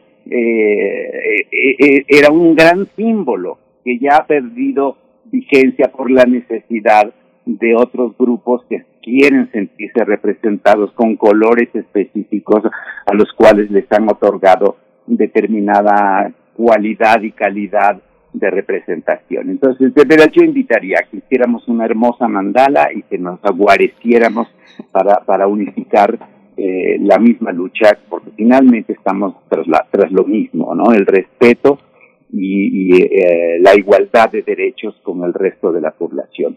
Y una cosa que es importante, independientemente de, de lo que se ha conseguido ya legalmente, eh, hace falta también un trabajo del Estado de educación, ¿no? La educación sexual es una miseria en todos, en todos los órdenes de educación en este país, ¿no? Todavía hay grupos y familias que no, que impiden que a sus hijos se les, se les enseñe educación sexual a temprana edad, que se les enseñe a respetar las diferencias.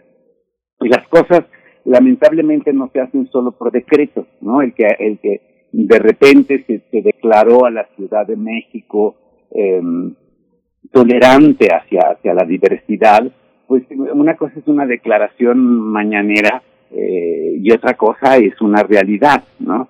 Todavía hace falta educación, trabajo en equipo, con, con órdenes de gobierno, con la policía, con, con, con quienes mantienen eh, el orden en, en, en, la ciudad, todavía hay policías abusivos, todavía hay gente a la que le molesta eh, la demostración de afectos. La gente hace coro, ¿no? Y, rodea cuando hay una pelea, porque les gusta ver una pelea, pero no les gusta ver a un hombre besarse con otro hombre o otra, una mujer besarse con otra mujer o tomarse de la mano o demostrar afecto.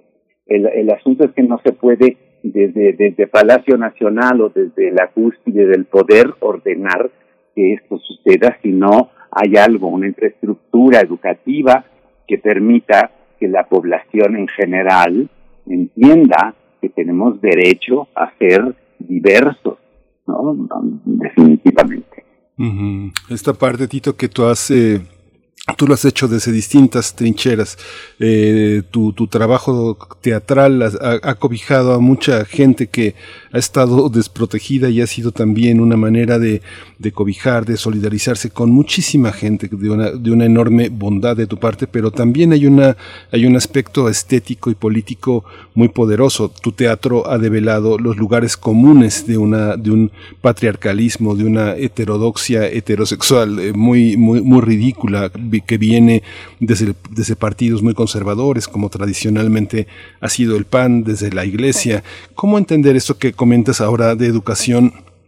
este trenzado en el conflicto, en el conflicto heterosexual que ha obligado a muchas personas a permanecer en el seno de su familia patriarcal, heteronormada y, este, y no poder salir, no poder tener la independencia económica, no poder tener la solidaridad de una comunidad, tener el acoso permanente de gente que está a la puerta de tu casa esperando que salgas para apedrearte. Pienso en Querétaro, Aguascalientes, Guanajuato, pienso en ese, en Puebla, pienso en esta parte.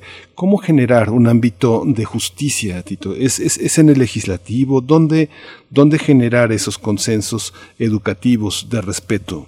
Híjole, es, es una, una pregunta de los 64 millones de pesos. Pero yo siento que sí, la, la, la, Secretaría de Educación Pública tiene una gran responsabilidad al respecto. Eh, las modificaciones de las materias que se impartían. Cuando yo era niño, había una materia que se llamaba civismo y era una materia verdaderamente muy importante porque no solamente nos enseñaban que íbamos a tener un puente, ¿no? Y, resultaban que iban a hacer una, unas vacaciones o unos días eh, sin ir a la escuela. Eh, no, no sabemos bien de nuestra historia, no sabemos bien de los actos civiles de los que nos hace una sociedad, una civilidad, una, una, un, un aprender a convivir armónicamente. Entonces, eh, en las ciencias sociales, y creo que tiene que ver con la educación y tiene que ver con la Secretaría de Educación Pública, que las materias importantes, que, que estas materias tienen que ser obligatorias independientemente que las sociedades de padres cromañones o de padres neandertales no, no, no acaben de entender.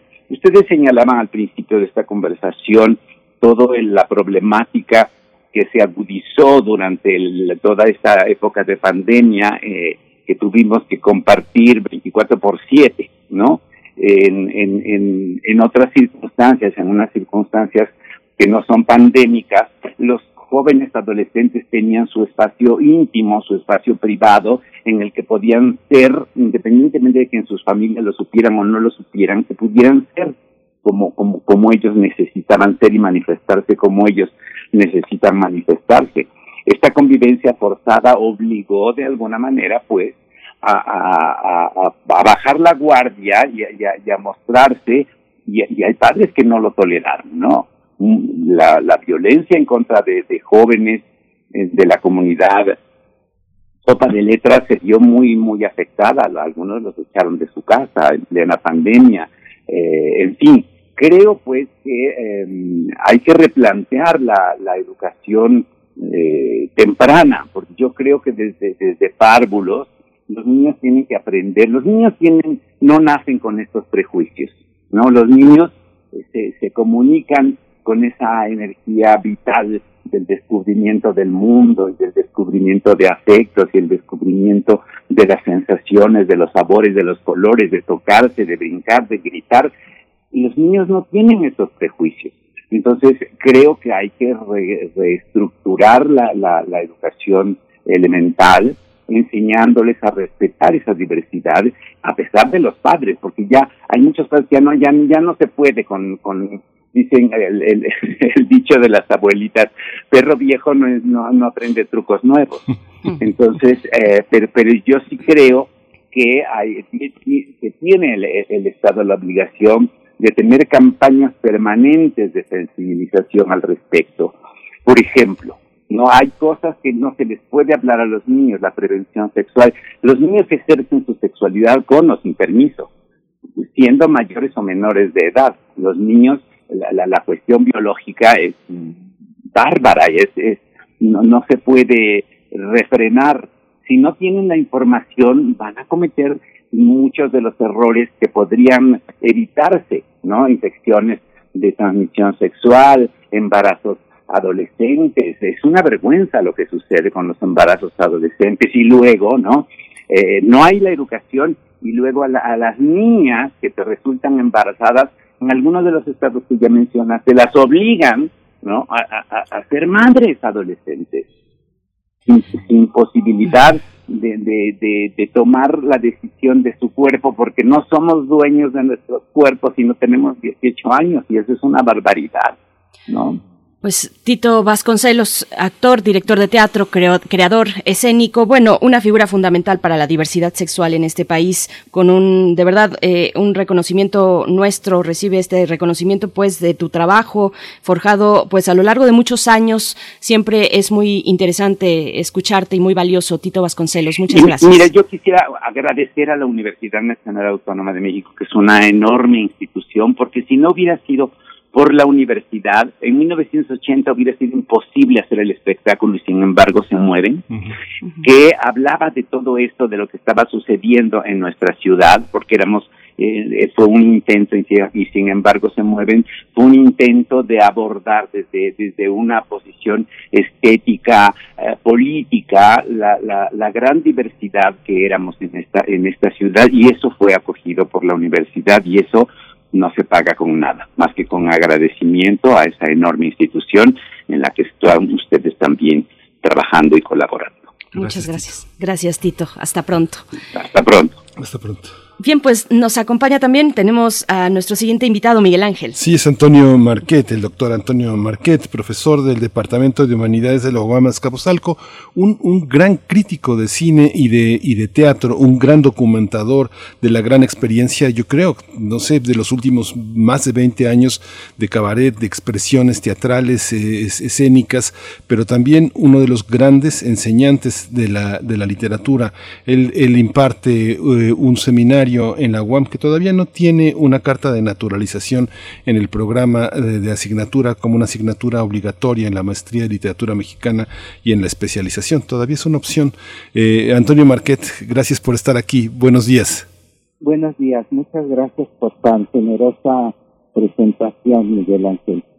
Gracias. Gracias, Antonio Marquet, bienvenido. Pues, pues Tito Vasconcelos nos dejaba este comentario sobre la universidad, yo le extendería a las universidades, particularmente las universidades públicas, y, preguntarte eh, una, una reflexión sobre las universidades como espacios donde confluyen, por supuesto, las, las diversidades, donde se aporta, pero también donde se dan grandes luchas. Antonio Marquet, ¿qué podemos decir? Eh, bueno, yo quisiera completar lo que dijo este, Tito él dijo, en 1980 eh, pude presentar una obra, ¿no? Eh, también en una conferencia este, reciente, Juan Jacobo Hernández hizo cosas muy interesantes. La conferencia se llamaba eh, eh, Los inicios del movimiento, ¿no? Y dijo algo eh, que me pareció muy, muy importante. agradeció a la UNAM porque nunca le cerró las puertas a este para hacer para organizar este eh, eventos LGBTI, ¿no? Charlas, etcétera. Y, dijo eh, algo que me parece muy doloroso, que el IPN cerró las puertas. Nunca permitió a Juan Jacobo entrar y este en, en el IPN este la, la cuestión de la diversidad sexual no se podía hablar. Esto fue en, en el siglo pasado, evidentemente, pero sí nos da una muestra de lo que fue la, la lo que ha sido la, la, la, ¿no? Y me parece muy interesante, ¿no? Eh, también eh, un, en, esta charla eh, dijo eh, Juan Jacobo algo muy interesante este, se celebra el último sábado el levantamiento de Stonewall. Y dice y, dijo se ha este, idealizado mucho este esta salida es muy importante etcétera pero hubo una labor de reflexión de organización de educación previa este no solamente en Estados Unidos sino en Europa y en este en México destacó sobre todo la, este, intervención de Carlos Monsiváis, que estuvo en, en Inglaterra, y pudo contactar a asociaciones, traer material, libros, información este, de su viaje a, Inglaterra, y a otra destacadísima este, activista que fue eh, Nancy Cárdenas, y que tuvo la, la, este, la posibilidad de estudiar en Yale, de donde trajo también e hizo contactos con agrupaciones. Estos documentos entraron directamente a, este, a, los grupos que existían y este uh, permitió la reflexión, el conocimiento y la aportación de muchas este, cuestiones este, de conceptos y temas entonces, las universidades, no solamente este, las nacionales, aportaron todo este bagaje. Este, hay que recordar que Carlos Monsiváis estuvo invitado no centro universidad este, inglesa a trabajar como este eh, como profesor. Entonces, es, es, fue muy importante la labor de las universidades en, en, este sentido y la posibilidad de las dietas para este poder salir a este eh, a, a, estas personalidades como Nancy y Carlos Monsiváis, ¿no? Entonces es, muy importante eso. Una última cosa de esta este, charla interesantísima. Eh, Juan Jacobo dijo, este, caracterizó al, al a Stonewall como la punta del alfiler que reventó el arte para poder sacar la puz. Me parece una metáfora muy interesante eh, porque eh, se ve esta herida este, no en, en, la comunidad LGBT, sino en la sociedad. Por supuesto. Antonio, Antonio Marquet, perdón, discúlpame la interrupción terrible, pero eh, vamos a, a, enlazarte una vez más porque no te estamos escuchando con total claridad, así es que es muy importante lo que estás diciendo, esta metáfora sobre Stonewall. Vamos a volver eh, en unos momentos más con Antonio Marquet, profesor del Departamento de Humanidades de la UAM Azcapotzalco, y bueno, muchos elementos se van virtiendo en esta, en estas charlas, en esta discusión. Me regreso un poquito a la cuestión de las banderas, porque también a partir de Stonewall es que salen pues estas posibilidades de representar en un lienzo, en una, en un lienzo, en una tela, pues la diversidad sexual. En algún momento se decidió quitar el rosa que eh, la primera versión de la bandera contenía una franja rosa, pero en esos momentos, finales de los años 60, era difícil conseguir tela de ese color eh, y, bueno, se decidió quitar el rosa, pero la, la bandera original está, eh, se presenta en exposición en, en, un museo en Londres, no recuerdo exactamente cuál, pero bueno, así fue que pasó de siete a seis colores la bandera. Creo que ya estamos de nuevo y bueno, nada más ese breve comentario que puede ser trivial, pero que también nos habla de esta necesidad que ha tenido la comunidad de dar visibilidad a cada uno de sus componentes. Antonio Marquet, volvemos contigo. nos quedamos con esta metáfora sobre Stonewall. Sí, la, la, metáfora de Juan Jacobo me pareció muy interesante en el sentido, eh, ¿me escuchan? Sí, sí, sí. Sí, ya escuchamos mejor. Ah, ok. Este, en el sentido de que eh, caracteriza a la acción Stonewall estas tres jornadas de lucha en las que se revelaron travestis, sobre todo transgénero, eh, dijeron ya no a los abusos este, policíacos, este, se levanta, este, e, él, lo, lo, pone como la punta del alfiler, ¿sí? que rompe la pústula, ¿no? Entonces, este, sí, me parece interesantísimo porque el, el, el problema no está en este, en los homosexuales, el problema está en, la sociedad y hay esta cústula con la que se vive, ¿no? Y este, eh, la solución a esto es la rebeldía, es la lucha por los, este, por los derechos y decir no. Entonces, esto es muy importante y me parece, bueno, recuérdese que Juan Jacobo también fue profesor en la universidad, en la UAM, en, eh, me parece que en la UAM Iztapalapa, ¿no? Donde daba este, la clase de teatro y eso es muy muy importante también porque muchos de los este, activistas han salido o han estado en la universidad. Entonces la universidad es un, es un punto importante que debe este, ser tomado en cuenta y la academia tiene que ser tomado en cuenta. En ese sentido a mí me gustaría señalar una cosa este, cuando uno tiene que solicitar este, en el SNI eh, la inscripción para ser evaluado, etcétera, uno tiene que llenar un CBU.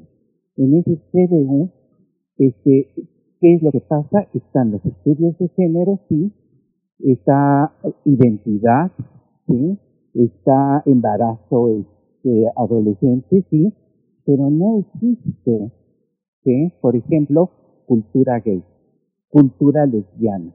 No existe lesbianas, no existe gay, no existe la, e, e, estas, este, estas disciplinas que son muy importantes, ¿no? Entonces, este, hay que señalar una cosa. No mencionar, silenciar, es, este, es una forma muy terrible este, de supremacismo, ¿no?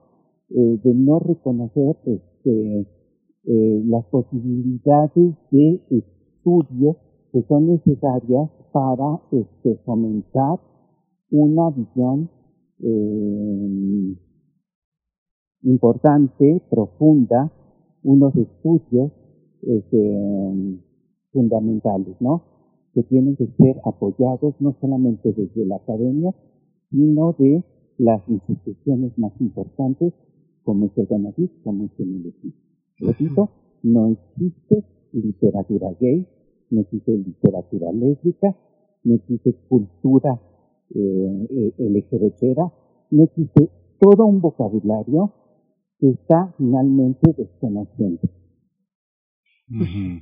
Es necesario eh, colocar en el lenguaje, Antonio, toda esa, toda esta territorialidad. Es necesario redefinirlo y ubicarlo en las eh, consideraciones que trenzan una, una normativa eh, eh, heterosexual con toda una eh, con toda una cuestión que se diferencia de, de, la norma del camino a seguir del camino ordenado del camino aceptado.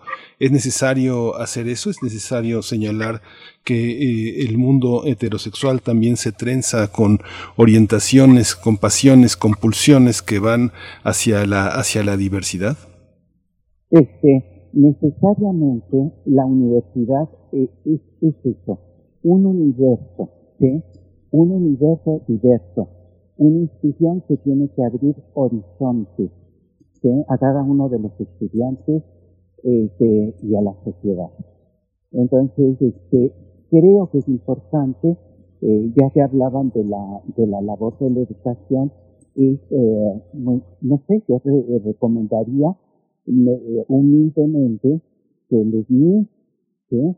eh, revisar a todas estas este, disciplinas, temas, sistemas en los que puede ser organizada la, este, la experiencia de las homosexualidades, ¿no?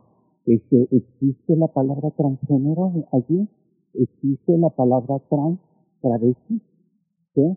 Esos no son estudios serios ellos no son estudios profundos. Son humanidades, yo les preguntaría al al conocido. Pues Antonio Marquet, eh, te, te, agradecemos esta charla, esta postura tuya, que, que, tiene sus contrastes también con lo que veníamos conversando con Tito Vasconcelos.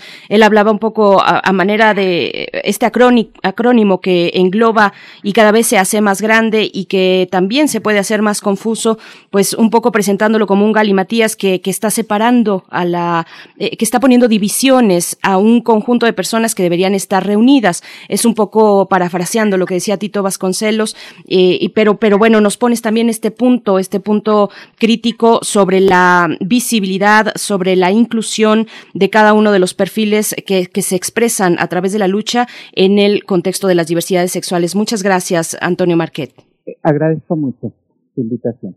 Pues eh, continuamos con estas charlas, vamos a, vamos a continuar con, eh, bueno, esta referencia que hace eh, Antonio Marqueta, Juan Jacobo Hernández, es fundamental porque Juan Jacobo abrió en 1978 los primeros espacios a la comunidad homosexual en México. Sin Juan Jacobo Hernández no se entenderían muchísimas de las cosas que hoy, de, que hoy disfrutamos, que hoy tenemos. Juan Jacobo hizo visible una, una, capacidad de hacer comunidad. Él fundó el Frente Homosexual de Acción Revolucionaria, el nombre que tomó de una asociación francesa de los, de los, de los 60. Él, eh, al, año que la formó, se hizo la primera marcha del orgullo homosexual junto a otros grupos. Mucha gente recordará a Oikabet, a Lambda, toda esta serie de grupos que también fueron respaldadas por académicos muy serios. Y esta referencia que nos hace Tito Vasconcelos, que eh, con José Antonio Alcaraz, Gustavo Torres Cuestas, Carlota Villagrán, muchas de las personas que ya no están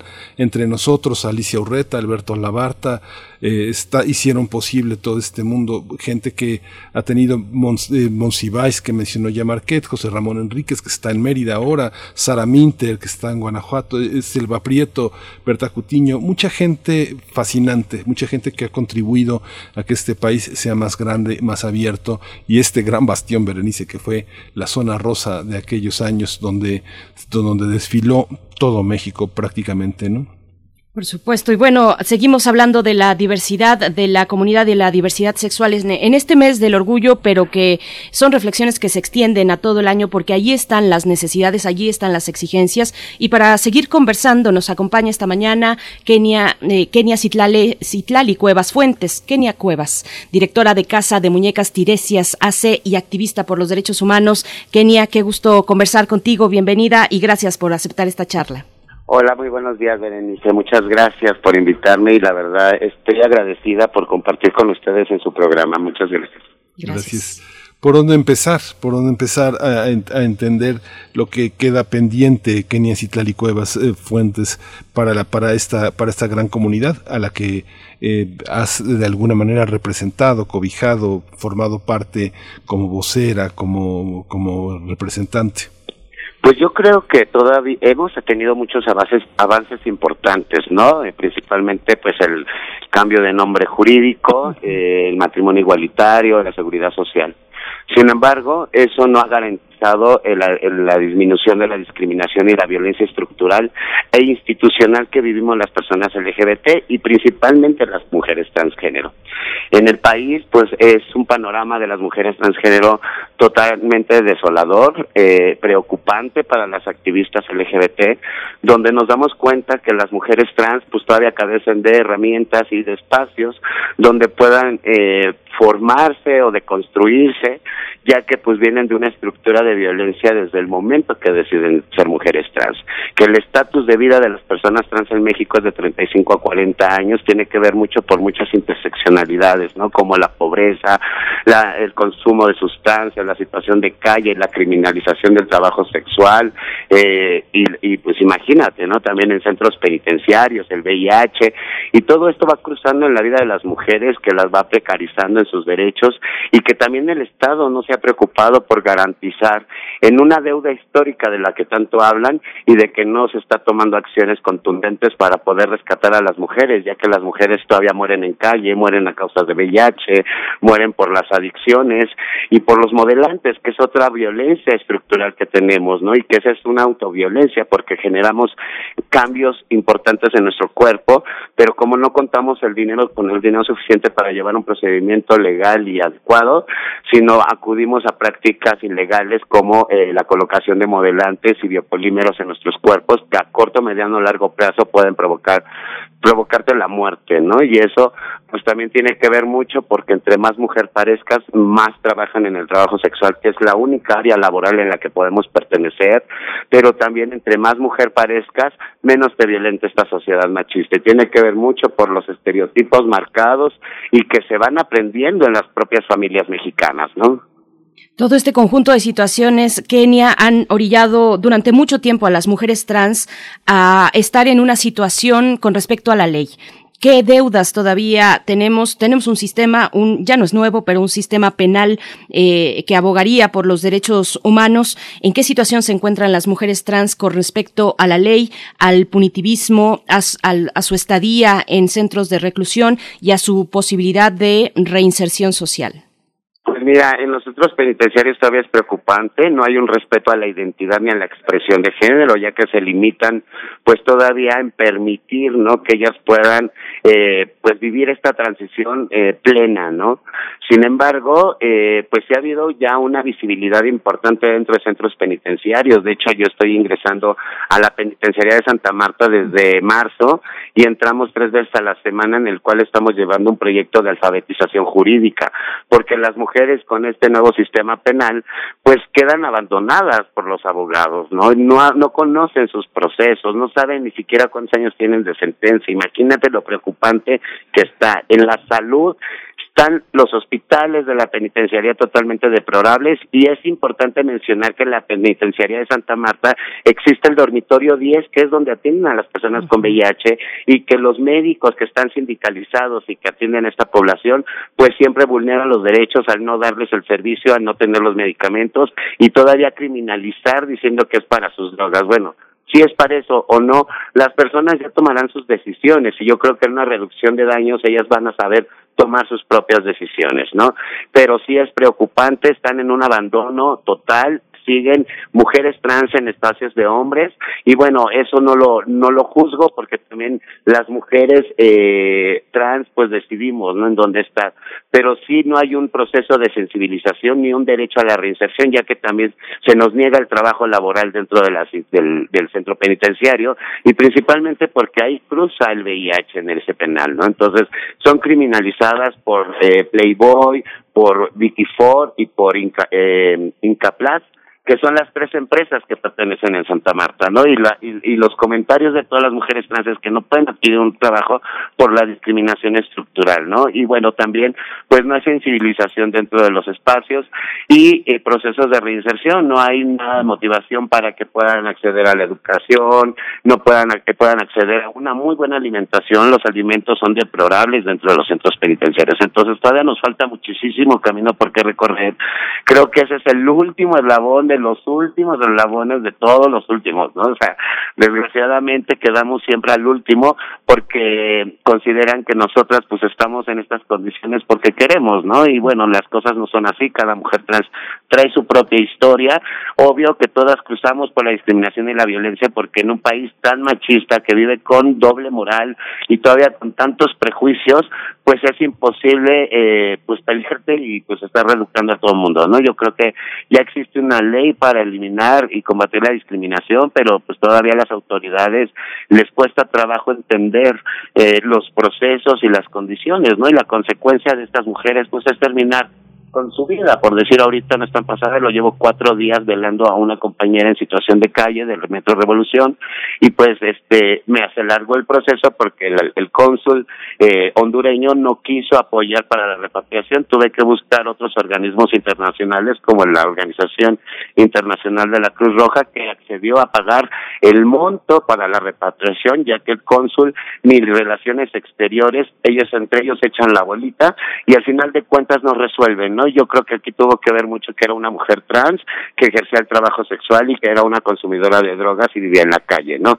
Y que todo eso fue lo que le ofertó México, porque ella vino desplazada desde Honduras desde los 17 años y pues se enfrenta a otro sistema también penalista, criminatorio, ¿no? Y que también, este, pues eh, llega una violencia estructural a su vida por ser trans, pues imagínense, ¿no? Entonces, eh, mi preocupación es de que todas las mujeres que cruzan por el país pues se tienen que enfrentar a todo esto. Es por eso que he abierto un espacio y pienso abrir más para poderles brindar herramientas para que puedan eh, pues generar un proyecto de vida, una independencia y una calidad de vida, ¿no? Puedan defender sus derechos a través de una profesionalización.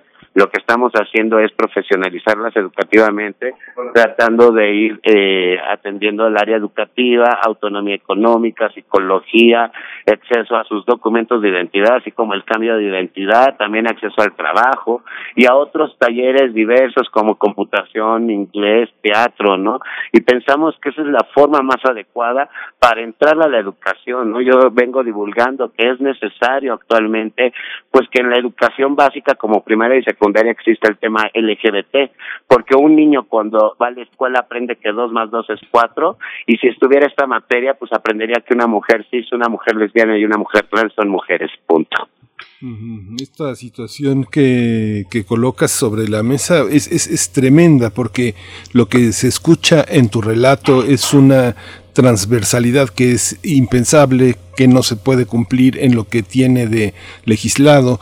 ¿Por dónde, por dónde empezar, Kenia? ¿Por dónde empezar a, a discutir los grupos de los que has formado parte, las personas que has representado tienen la capacidad de interlocución con el gobierno, con, las, con los legisladores, o desde no, ahí pues, también está la marginación?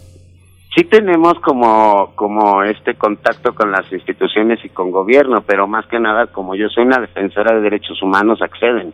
Pero a mí lo que me preocupa que como no es algo de voluntad, sino más bien de presión cuando llega un activista, pues entonces lo atienden. Pero todas las personas que no conocen los procesos, que no conocen sus derechos y que no saben cómo funciona el sistema, pues imagínate cómo vulneran sus derechos y les niegan todos los servicios, ¿no? Entonces, sí es preocupante para mí porque pues diario atiendo cerca de 18 casos en cuestiones de urgencias, pero aparte atiendo otras poblaciones, atiendo el albergue, eh, estoy trabajando ya en varios estados porque la intención de que las muñecas es llegar a cada rincón donde las mujeres tengan espacios inclusivos, lejos de la violencia y donde se puedan reeducar y deconstruir para que vuelvan a ser eh, o empezar como de nuevo, ¿no? En esta vida tan, pues tan marginada que nos tocó vivir, ¿no?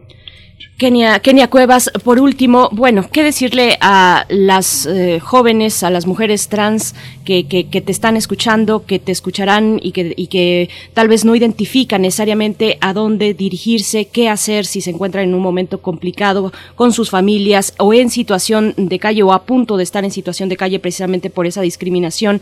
Eh, ¿qué, ¿qué, decirles, eh, Kenia Cuevas? Y también hacia el cierre, por favor, dinos dónde podemos seguir el trabajo de Casa de Muñecas Tiresias y en general el trabajo que estás realizando. Pues miren, yo les diría que siempre luchen por lo que quieren ser, que Casa de las Muñecas siempre va a estar en las buenas y en las malas con cualquier mujer. Creo que eh, ha sido una lucha constante, pero pues que no desista, ¿no? Porque la verdad es que la, eh, la, el final es lo más feliz, ¿no? Cuando te reconoces, te aceptas tú como mujer trans y que nadie ya pueda afectar tu transición, ¿no? Y pues sí, la, el Casa de las Muñecas pues ha hecho un trabajo impresionante, impecable, pero pues mujeres, aquí estamos para ustedes, utilícennos porque pues esto es para que también vayan adquiriendo estas herramientas y ya lo puedan hacer sistemáticamente solas, ¿no? Eh, pues nos pueden encontrar en Facebook como Casa de las Muñecas Tiresias, nuestro número telefónico es el 5581 694512 y bueno, eh, pues vamos a estar al pendiente por cualquier situación y decirle a todas las mujeres del mundo que ahora nuestra mayor venganza es que seamos felices. la, felicidad como venganza. Muchas gracias, Kenia Citlali. Claro. Kenia Cuevas, muchas gracias, de verdad, y es eh, pues un, un, trabajo muy valiente, muy valiente el que realizan las mujeres, las mujeres trans organizadas, en este caso Kenia Cuevas y su equipo en Casa de Muñecas Tiresias, pero hay muchos otros ejemplos, hay un empuje muy interesante de las mujeres trans eh, en estos momentos, es una lucha muy potente que se impulsa a su vez por las necesidades vitales que tienen. Por ahí nos preguntaban por qué las mujeres trans eh, solamente se dedican al trabajo sexual, bueno, pues ya Kenia nos ha dado varios ejemplos de las condiciones estructurales de desigualdad en las que viven. Muchas veces son eh, pues apartadas de sus familias precisamente por esta falta de entendimiento hacia su diversidad y su expresión de género. Y bueno, querido Miguel Ángel, ya nos estamos despidiendo de esta segunda hora. Ya nos estamos despidiendo, nos despedimos de la radio Nicolaita y nos escuchamos el próximo lunes de 8 a 9 de la mañana. Eh, quédese aquí, vamos, vamos con música, eh, la música es... Estamos escuchando a Ali una canción ya desde hace mucho tiempo que se gestó en el contexto de la guerra contra el narcotráfico de Felipe Calderón. No más sangre con Poli, Miller es lo que ya escuchamos. Ali que es también una mujer lesbiana, pues que ha impulsado espacios muy importantes. Está el de la Cañita, por supuesto, que albergó a la, marcha Lencha la semana pasada, el fin de semana pasado. Y pues bueno, los dejamos con Ali y volvemos a primer movimiento.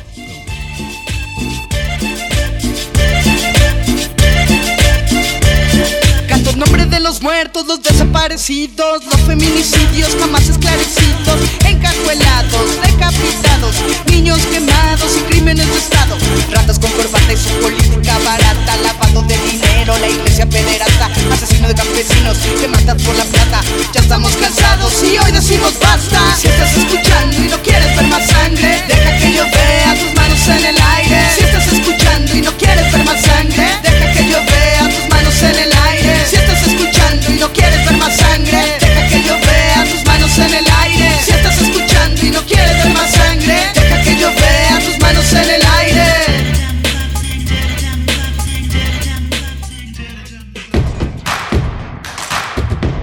Síguenos en redes sociales. Encuéntranos en Facebook como Primer Movimiento y en Twitter como arroba PMovimiento. Hagamos comunidad.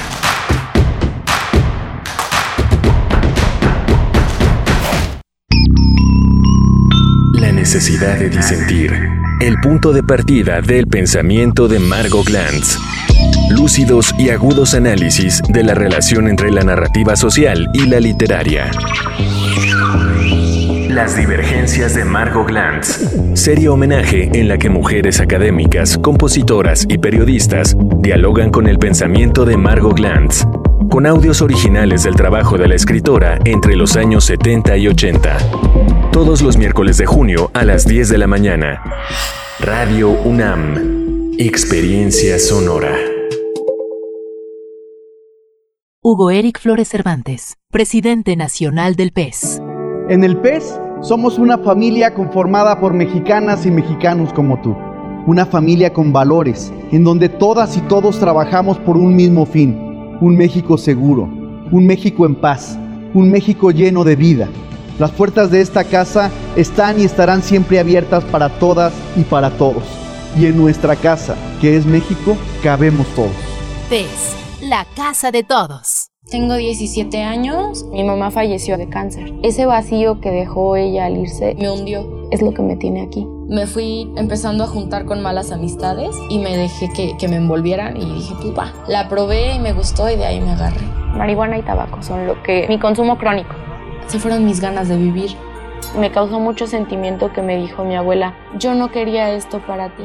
El mundo de las drogas no es un lugar feliz. Busca la línea de la vida. 800-911-2000.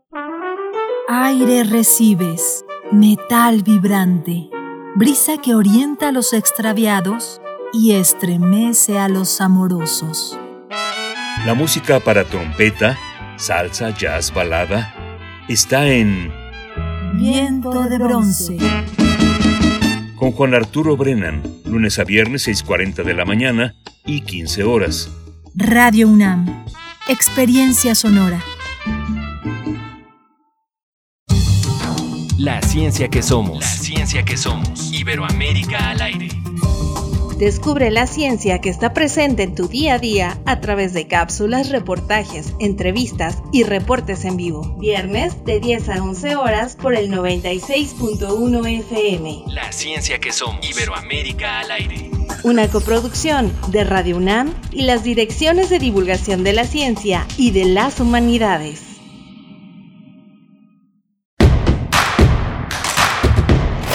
Encuentra la música de primer movimiento día a día en el Spotify de Radio UNAM y agréganos a tus favoritos.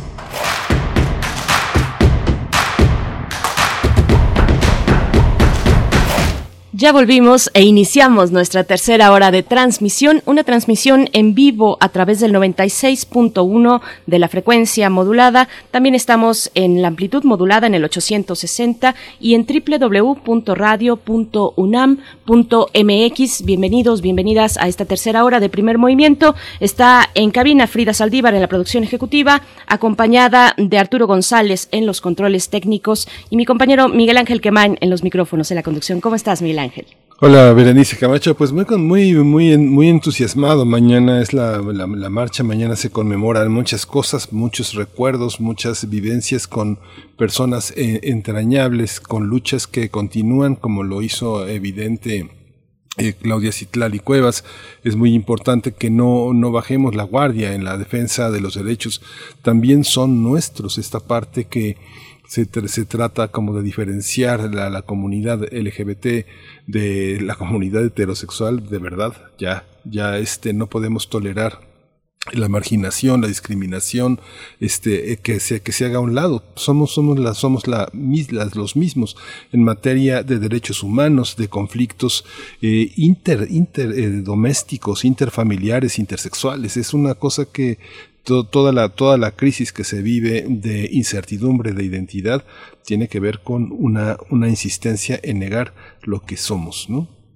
Así es, y bueno, algunos comentarios de la audiencia. Es que venimos, si ustedes apenas están eh, enlazando a esta frecuencia, venimos de toda una hora para hablar de los derechos de la comunidad de la diversidad sexual en México. Ahora que, como mencionas, Miguel Ángel, el día de mañana, cada, el último sábado del mes de junio se, eh, se conmemora, se festeja también la diversidad sexual, el orgullo, se le llama, pues en todo, eh, en muchos lugares del mundo, no en todo el mundo precisamente porque no, todavía se criminaliza, porque todavía se prohíbe la expresión de una identidad diversa. Por acá nos decía eh, Aerotecamac, eh, ¿qué hay de los asesinatos pasionales? Eh, son personas como cualquiera, no podemos idealizarlos como que todos son buenos y no llegan a tener malas intenciones, forman parte de, de bandas eh, y son como cualquier persona, dice Aerotecamac. Bueno, pues sí, ojalá sean como cualquier persona. Creo que ese es el objetivo en algún momento, que también se puedan casar, que puedan expresar su identidad sexual y su identidad de género, eh, que puedan casarse, relacionarse, tener em, posibilidades de hacer trámites, de ser eh, herederos de su pareja, en fin, de todas esas cuestiones que tocan a la, al Estado como una deuda con la diversidad sexual en este país. Ojalá sean en algún momento como todos, como todos los demás a los que te refieres, a Erotecamac, mm, como cualquier persona dices, pues sí, que se puedan casar, que puedan ser felices, que tengan opciones laborales, que no se les discrimine cuando se presentan a un trabajo y cuando eso ocurre, pues mm, las pocas vías que quedan para el caso, por ejemplo, de las mujeres trans, pues es el trabajo sexual, eh, trabajar en algún salón de belleza, en alguna estética, esos son los trabajos, porque también muchas veces, bueno, ese, esa falta de, entendimiento se da desde el hogar, no se entiende eh, esta expresión de la diversidad y, bueno, son orillados a, vivir en la calle. En fin, muchas cuestiones complejas, Miguel Ángel. Sí, justamente tenemos que pensar, no, no, no, no, no lanzar sentencias definitivas sobre lo que una cosa es o no, sino tratar de entender y justamente la universidad es ese espacio de diálogo, de interlocución, de estudio y de comprensión de, la, de lo fundamental para nosotros, que es hacer comunidad e incluir todas las voces. Así es, todas las voces incluidas en este espacio. Y bueno, vamos a tener, vamos a tener precisamente hablando de voz, la mm, voz de Miguel Ángel Quemain para la poesía necesaria en la selección de esta mañana. En unos momentos más llega la poesía, llega ese remanso necesario eh, de cada día en este espacio. Y vamos a, tener también nuestra mesa del día, eh, pues una apuesta muy, muy interesante, Miguel Ángel. Sí, vamos a tener la apuesta, eh, bueno, va a estar con nosotros eh, Richard Viqueira, él es uno de los grandes creadores de los últimos años, en los últimos 20 años eh, Richard Viqueira ha irrumpido en la escena mexicana y desde hace 10 años floreció, pues, germinó la semilla de Bozal, una obra que encontró ya en el CENART una, una, una gran disposición escénica, una enorme complejidad que alecciona en muchos sentidos la, la, la, la escena mexicana. Va a estar con uno de los actores que forman parte de esta, de esta aventura, que justamente es David Blanco, y una, un trabajo actoral, tres actores sometidos a una, a una poderosísima atención y a un trabajo de dirección que, bueno, va a ser parte de la memoria escénica del país en el siglo XXI, seguro que sí. Por supuesto. Y bueno, ya por último, solamente eh, seguir comentando sobre las actividades que la UNAM ha destinado a través de la coordinación de la igualdad de género en esta universidad, ha destinado para eh, la conmemoración, el festejo y la reflexión en torno a la diversidad sexual. El día de hoy, 25 de junio, precisamente hoy, a las 11 de la mañana, eh, se dará, se llevará a cabo una charla que se titula Estrategias para gestar espacios educativos incluyentes. Será por parte, se da y se organiza por parte del Instituto de Geografía una charla en la que se encontrará la doctora Shibón Guerrero. Estuvo con nosotros la semana pasada. Ella eh, es académica, investigadora del Centro de Investigaciones Interdisciplinarias en Ciencias y Humanidades de la UNAM, el CEICH, y reflexiona sobre algunas estrategias para gestar espacios educativos incluyentes. Así es que, bueno, estará en esa charla que será moderada por María José Ibarrola del Instituto de Geografía y está dirigida y abierta a toda la comunidad. Esta charla, Estrategias para gestar espacios educativos incluyentes. Bueno, acérquense a las redes sociales de eh, la Coordinación de Igualdad de Género, SIGU, por sus siglas, y también tienen el espacio de la boletina como un espacio de difusión de todas sus actividades. Miguel Ángel, nos vamos ahora sí con la poesía. Vámonos. Primer movimiento. Hacemos comunidad. Es hora de Poesía Necesaria. El próximo lunes va a haber un homenaje a Rufino Tamayo por el 30 aniversario luctuoso. Es una actividad en el Colegio Nacional que coordinaron eh, Felipe Leal y Vicente Rojo, una coordinación muy interesante en la que participó Vicente Rojo, que ya no está entre nosotros. Van a participar a Fernando González Gortázar, Mónica López Velar de Estrada, que se está encargando de sistematizar esta gran obra de Tamayo con todos sus óleos, gráficas, escultoras, en fin, Jaime Moreno Villarreal e Ingrid Zucker. Y traje eh, un poema, eh, un poema, un poema doble que, forma parte de la Casa de la Mirada que escribió Octavio Paz, pensando en Roberto Mata, en Bob Rauschenberg, en Rufino Tamayo, en Juan Soriano, en la gran, en la gran tradición pictórica latinoamericana, Armando Morales. En fin, este poema contiene varias de sus miradas sobre esta visión de la, de la pintura contemporánea. Lo vamos a acompañar con otra gran creadora de imágenes que es Fátima Al-Kadiri. Ella es una artista multimedial y compositora, ella nació en Senegal en el 82, es una mujer joven, está instalada desde su juventud en Kuwait y ella se ha ocupado de reimaginar universos informativos preexistentes en culturas orientales, medio orientales y bueno, ha sacado un disco, un disco muy interesante que se llama Medieval Femme. Es una, es eh, esta búsqueda de un universo islámico surrealista. Así que la vamos a escuchar, vamos a escuchar una de las piezas de este estupendo disco. Dice La Casa de la Mirada. Caminas adentro de ti mismo y el tenue reflejo serpenteante que te conduce no es, eh, no es la última mirada de tus ojos al cerrarse, ni es el sol tímido golpeando tus párpados. Es un arroyo secreto, no de agua, sino de latidos. Llamadas, respuestas, llamadas, hilo de claridades entre las altas hierbas y las bestias agazapadas de la conciencia oscuras Sigues el rumor de tu sangre por el país desconocido que inventan tus ojos y subes por una escalera de vidrio y agua hasta una terraza hecha de la misma materia impalpable de los ecos y los tintineos. La terraza, suspendida en el aire, es un cuadrilátero de luz, un ring magnético que se enrolla en sí mismo, se levanta, anda y se planta en el circo del ojo. Geyser lunar, tallo de vapor, follaje de chispas, gran árbol que se enciende y apaga y enciende Estás en el interior de los reflejos, estás en la casa de la mirada, has cerrado los ojos y entras y sales de ti mismo a ti mismo por un puente de latidos. El corazón es un ojo. Octavio Paz.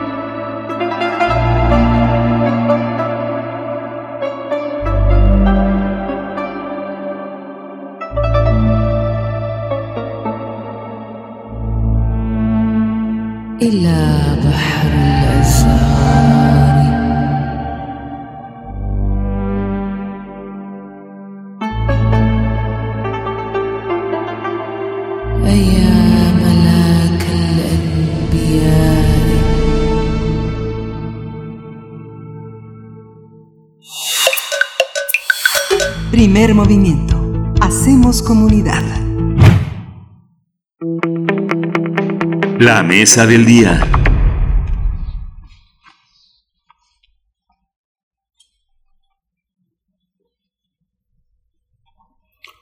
Bozal es una obra inmersiva, escrita y dirigida por Richard Viqueira, que ofrece al espectador una experiencia que lo hará sentir volar a 7 metros de altura. Se trata de una obra que ha tenido cuatro temporadas exitosas y que de alguna forma se anticipó a las ofertas de teatro inmersivo que brotaron tras la pandemia de COVID-19. Además, los temas de la obra giran en torno al aislamiento y el miedo al otro, que se volvieron muy actuales con la propagación del SARS-CoV-2. Cabe señalar, durante su temporada en el Centro Cultural del Bosque, los espectadores tuvieron la oportunidad de ver la obra en tres modalidades, desde columpios sujetados con arneses, recostados en colchonetas o sentados desde las butacas. Eh, en su más reciente temporada en el Centro Nacional de las Artes, Bozal, pudo eh, ser vista mediante dos opciones, suspendidos o recostados sobre el escenario. Richard Viqueira ha explicado que se trata de una obra renovada, con un discurso modificado y que cuenta con elementos acordes a lo que estamos viendo. Bozal finalizó su temporada el pasado 20 junio de junio en el CENART. Bien, pues vamos a conversar sobre la obra Bozal y el teatro inmersivo. Nos acompañan dos invitados. Por mi parte, yo presento a Richard Viqueira, actor, dramaturgo y director de escena. Richard Viqueira, gracias y bienvenido. Gracias por estar aquí en Primer Movimiento. Hombre, muchas gracias a ustedes por la invitación. Un saludo.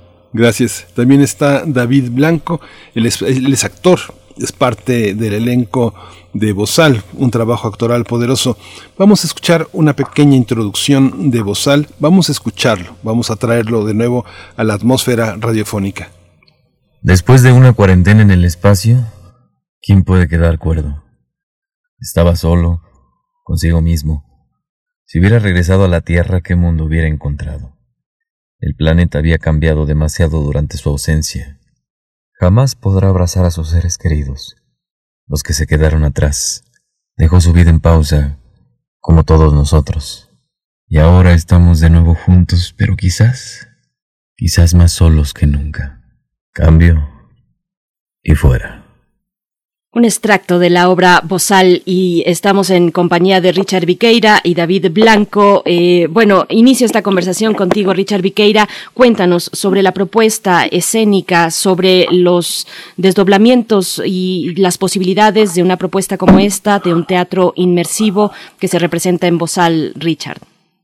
Sí, cómo no. Este, bueno, antes que nada, eh, Bozal es una obra de ciencia ficción. Eh, a mí me interesaba mucho hacer eh, este género que es poco socorrido en los escenarios mexicanos. Me interesaba mucho este eh, hablar precisamente sobre estos aspectos del otro, sobre el aislamiento, sobre qué pasa eh, cuando dos personajes se sustraen de las políticas regentes de nuestro planeta, de la moral regente de nuestro planeta, incluso de la ética, cómo, cómo, cómo nos vería alguien que realmente está fuera de este planeta. Y para este efecto, a mí siempre me interesó eh, que la gente tuviera esta sensación de volar. Eh, yo creo que volar es un deseo muy íntimo y de pronto yo quería que en el teatro ocurriera el vuelo como un anhelo eh, en conjunto, en comunidad. Entonces, desde, eh, tiene 10 años que yo escribí esta obra y que la planteé, pues en realidad fueron 10 años de ver posibilidades tanto técnicas como económicas, como de seguridad para ver qué tan posible era esto, porque me interesaban al menos tres puntos de vista. Uno, el punto de vista que tendría un niño, ¿no? Que, mira hacia arriba un adulto o que vea las edificaciones como tremendos gigantes a la manera del Quijote. Eh, todo lo ve más grande y tiene que, calzar la cabeza para comunicarse con el, con el mundo eh, más este adulto, ¿no? La segunda, el punto de vista que es mirarnos a los ojos, que es el que cotidianamente tenemos nosotros, con el cual convivimos y nos relacionamos. Y el tercero, que me era más importante, que era la visión de alguien que, estuviera por encima de nuestro planeta, llámese una especie de Dios o una especie de extraterrestre, para el cual pues este no no dejaríamos de ser como una especie de, hormigas en un hormiguero, ¿no? En donde podría haber él con tan tipo la manera brechtiana este, qué significa pertenecer a este planeta, qué significa ser humano, qué significa ser capitalista o, socialista, qué significa tener una preferencia sexual u otra. este, en realidad verlo con esa distancia que nos permite la lejanía, estar eh, eh, verdaderamente aislado y separado de la visión comunitaria. Entonces, para este efecto sí se hicieron estas, digamos, tres alturas al menos, en donde el espectador las va experimentando del mismo modo que los personajes en cuestión que viven en una ingravidez en el espacio, ¿no? Eh, a grandes rasgos esa es la problemática, la temática y eh, la forma que a mí me interesaba abordarle, que tomó 10 años, como les comentaba. David Blanco, bueno, para ti, eh, como parte del elenco de Bozal, ¿qué, ¿qué desafíos tuvo para tu trabajo actoral una obra como esta? Pues lo primero fue eh, toda la cuestión física y técnica, porque eso tenía que estar eh, resuelto en primera instancia. Es decir, o sea, cómo eh, se interpreta a 10 metros de altura eh, en una plataforma que mide de 60 centímetros y de la que no te puedes eh, caer, no, no puedes moverte, tienes como muy limitado el movimiento. Eh, y aparte, eh, trabajar con otro actor que está sobre la misma plataforma y que si él se mueve, eh, pues toda la plataforma se mueve. Entonces, o sea, era un trabajo de conexión con el otro actor y de concentración muy grande. Eh, un trabajo físico tremendo también, porque pues eh, al menos yo llevaba un traje de astronauta en donde estaba todo el tiempo sudando, todo el tiempo este pues bajo la presión de, estar, bueno, eh, sobre esta plataforma, de estar con, con un trabajo físico intenso y además la cuestión interpretativa, que era pues también muy extrema, porque los personajes, bueno, les ocurrían cosas eh, fuera de este mundo, literalmente. Entonces, pues todo eso combinado era, bueno, eh, pues un reto muy grande y, creo que este, pues logramos eh, bastante con, con este reto. Eh, sí fue para esto un gran entrenamiento físico, un entrenamiento tipo militar desde que se inició el montaje y, pues bueno, eh, pues todo esto para que el espectador pues se sintiera mucho más cercano a lo que estaba sucediendo. Esta, esta visión, Richard, bueno, a mí, me, había, me interesó muchísimo el montaje porque significaba varias cosas. Eh, Por una parte, estaba detrás de ti una, una, una, una productora, Kraken, que es, es, una, es una producción que te ha acompañado en los últimos trabajos, este, ni grande ni pequeña, pero sí muy comprometida y con la confianza en que lo que va a poner en escena es una cuestión artística compleja. Por otra parte, el entramado de la apuesta que, que, te lanzaste con el entramado de técnicos eh, y con todo el espacio que generaba la producción, una cantidad de proveedores, mm, de instancias que debían estar cronometradas, verdaderamente es un desafío para, para, eh, para las autoridades actuales, para la manera de producir el teatro actual eh, aunque lo hemos hecho en otros sexenios, en otros momentos, pero en este momento era conjuntar toda una serie de elementos en medio de una pandemia. Es como si hubieras hecho de este proyecto como una especie de un arca de Noé que rescata al teatro de una pandemia terrible. ¿Cómo, cómo está concebido toda esta problemática? ¿Cómo un creador puede visualizar elementos tan, tan, este, tan a veces tan lejanos en, en apariencia de la producción artística, Richard? Bueno, sí, mira, Miguel por ejemplo, eh, para mí era muy importante también, eh, teníamos dos opciones eh, desde que yo planteé la, posibilidad de volar o de tener la sensación de ingravidez. Uno era hacerlo con máquinas este, y otro era hacerlo con personas. Entonces, a mí me parecía éticamente correcto eh, que el teatro es el lugar donde recuperamos el valor del humano, eh, la confianza en lo humano. Entonces, para mí no tenía sentido hacer esta obra con, un, con unas máquinas. Eh, creo que teníamos que devolverle la fe a la confianza humana. En, el teatro es el único lugar donde puede ocurrir. Entonces, para mí era muy importante que el espectador fuera consciente de que su vida dependía de otras personas, de que, de que estaba dando un voto de confianza y también el personal técnico tenía esa responsabilidad. Ellos sabían que estaba en juego y para mí no, eh, era importante no traerlos de la ecuación como normalmente ocurre, que no los vemos, están detrás de, de la boquecena y están en oscuro. Yo siempre he pedido que ellos estén iluminados, este, no solo para ejecutar sus movimientos, que eso es normal, sino que fueran visibles siempre para el espectador, que hubiera una dialéctica entre, eh, entre la gente de Tramoya y entre los espectadores en donde eh, para mí es igual de importante que la atención esté puesta sobre la, la ficción como sobre la realidad. Entonces yo quería que el espectador tuviera pues eh, un contacto visual con, con la gente de Tramoya de la cual depende su vida y para lo cual pues sí se necesita un compromiso inaudito de todas las partes técnicas eh, en donde eh, ya no están cargando trastos, ya no están cargando escenografías pesadas, están cargando 40 personas en el aire, ¿no? De cuya vida depende, ¿no? Y eh, también fue un trabajo muy complejo, por ejemplo, en términos de materia de protección civil. Yo quería que volaran 100 personas, y es posible que volaran 100 personas, eh, según la mecánica teatral y el diseño que tenemos. El número se determinó con respecto a condiciones de qué pasa si ocurre un sismo o un incendio, este, cuánta gente puede salir en ese, cuánta gente podemos despejar en, en el menor tiempo, que es lo que ellos tienen por regulación un minuto, 60 segundos para salir. Entonces, tras muchas pruebas se determinó que el número correcto de personas eran 40, ¿no? Pero eso fue lo que lo que delimitó. Entonces, en realidad es una obra, eh, lo digo un poco a manera de broma, pero eh, cuando era cuando era pequeña mi madre me decía estudia matemáticas y yo decía no, yo voy a estudiar humanidades, no no voy a requerir nunca de eso. resulta que, por ejemplo, Combutidos o, o Bozal, estas dos obras, prácticamente tiene una paridad literaria matemática. O sea, es una obra que no puede ocurrir sin, sin un apoyo matemático de ingenieros, de jefes de tramoya, de contrapesos. Eh, digo, como tú, tú, ya viviste la experiencia, Miguel Ángel, antes de llegar a, al escenario mismo hay, se te tiene que pesar un poco como en los aviones para poder contrapesar todos los, este, todos los términos y que tengan una equivalencia más o menos de media tonelada cada uno.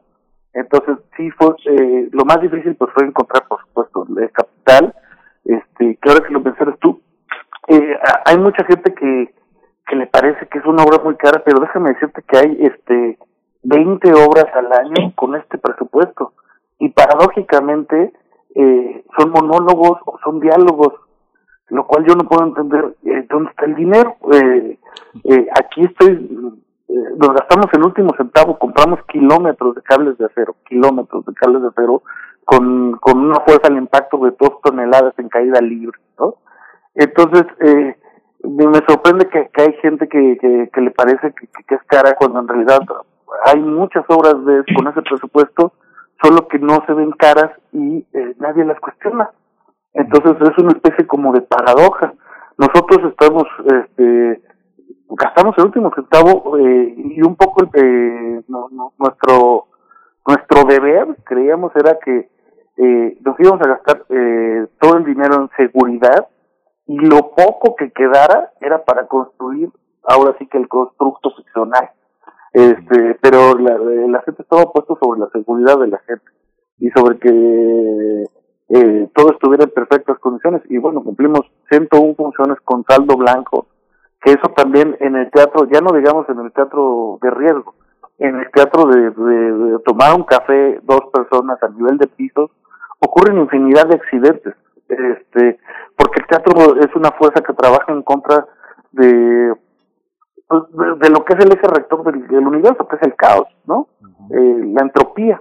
Eh, eh, y si tener 101 funciones en esas condiciones, con ese presupuesto que te digo, es un presupuesto que tiene públicamente 20 horas al año y en el que con el cual se hacen a veces monólogos, este, pues, pues sí creemos que, que, que tendría de, afrontarlo de una manera distinta como se afronta constantemente este tipo de producciones.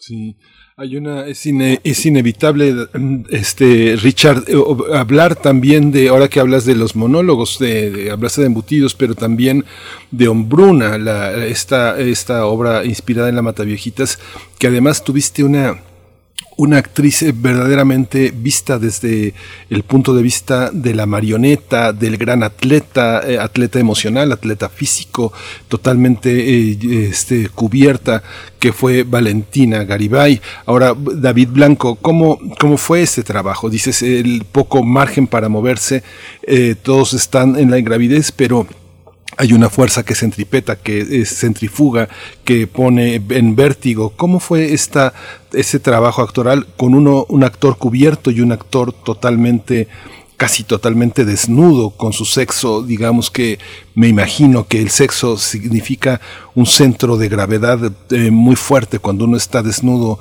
en el escenario, debe de ser algo eh, que imanta, algo muy fuerte. ¿Cómo, ¿Cómo lo vivieron ustedes? ¿Cómo lo vives desde esta dirección de Richard Viqueira?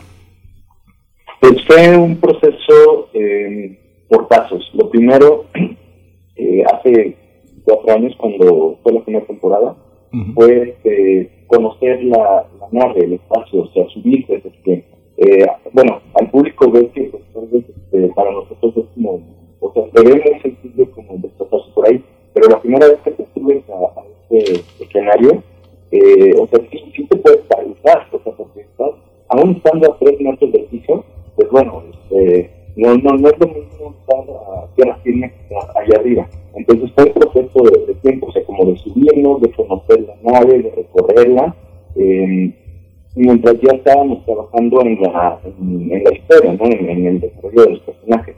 Entonces, eh, después ir al teatro, ver cómo, se, cómo subía, cómo bajaba, sentir todo esto eh, y integrarlo a, lo que ya teníamos trabajado, bueno, sí fue un proceso de, meses. Y retomarlo cada vez era volver a realizar este proceso en, en versión más corta, porque bueno, esta obra la llevamos a León y a Aguascalientes, y allá tuvimos poco tiempo para, para retrabajarlo. Entonces, en cuestión de días teníamos que repetir este proceso que nos había tomado meses y, retomarlo. Y ahora con esta última temporada, pues fue igual. Y se le dio también un, un, vuelco a, al trabajo, porque eh, se integró un actor nuevo, este, este Richard implementó algunas cosas distintas de las de la temporada pasada y pues siento que esto enriqueció mucho el trabajo y, por fin esta última temporada logramos cosas este, que hemos estado muchísimo más que las temporadas anteriores. Eh, entonces, bueno, sí, sí fue un proceso de, tiempo de, de, pues, integrar todos esos elementos. Richard Viqueira, bueno, yo vuelvo un poco también a la cuestión técnica. Es asombroso el trabajo que nos estás comentando. Eh, me quedo pensando, por ejemplo, en los requerimientos y en las condiciones de un recinto teatral para poder soportar este montaje desde la estructura misma del teatro, pero también el trabajo con los maestros que de tramoya, pues, de luces, que si hay que mover una luz, bueno, prácticamente hay que mandar un, un memo o un formato para poder moverla. Eh, en fin, eh, ¿cómo, ¿cómo fue esta cuestión en términos de, del recinto, de las personas eh, que están encargadas y bajo el cuidado de espacios como este? Sí, claro, bueno, como bien comenta David, este es una obra que tuvo dos temporadas en, en casos del centro y tuvo dos funciones, eh, dos, no dos funciones, eh, dos sedes donde tuvimos 10, 6 funciones.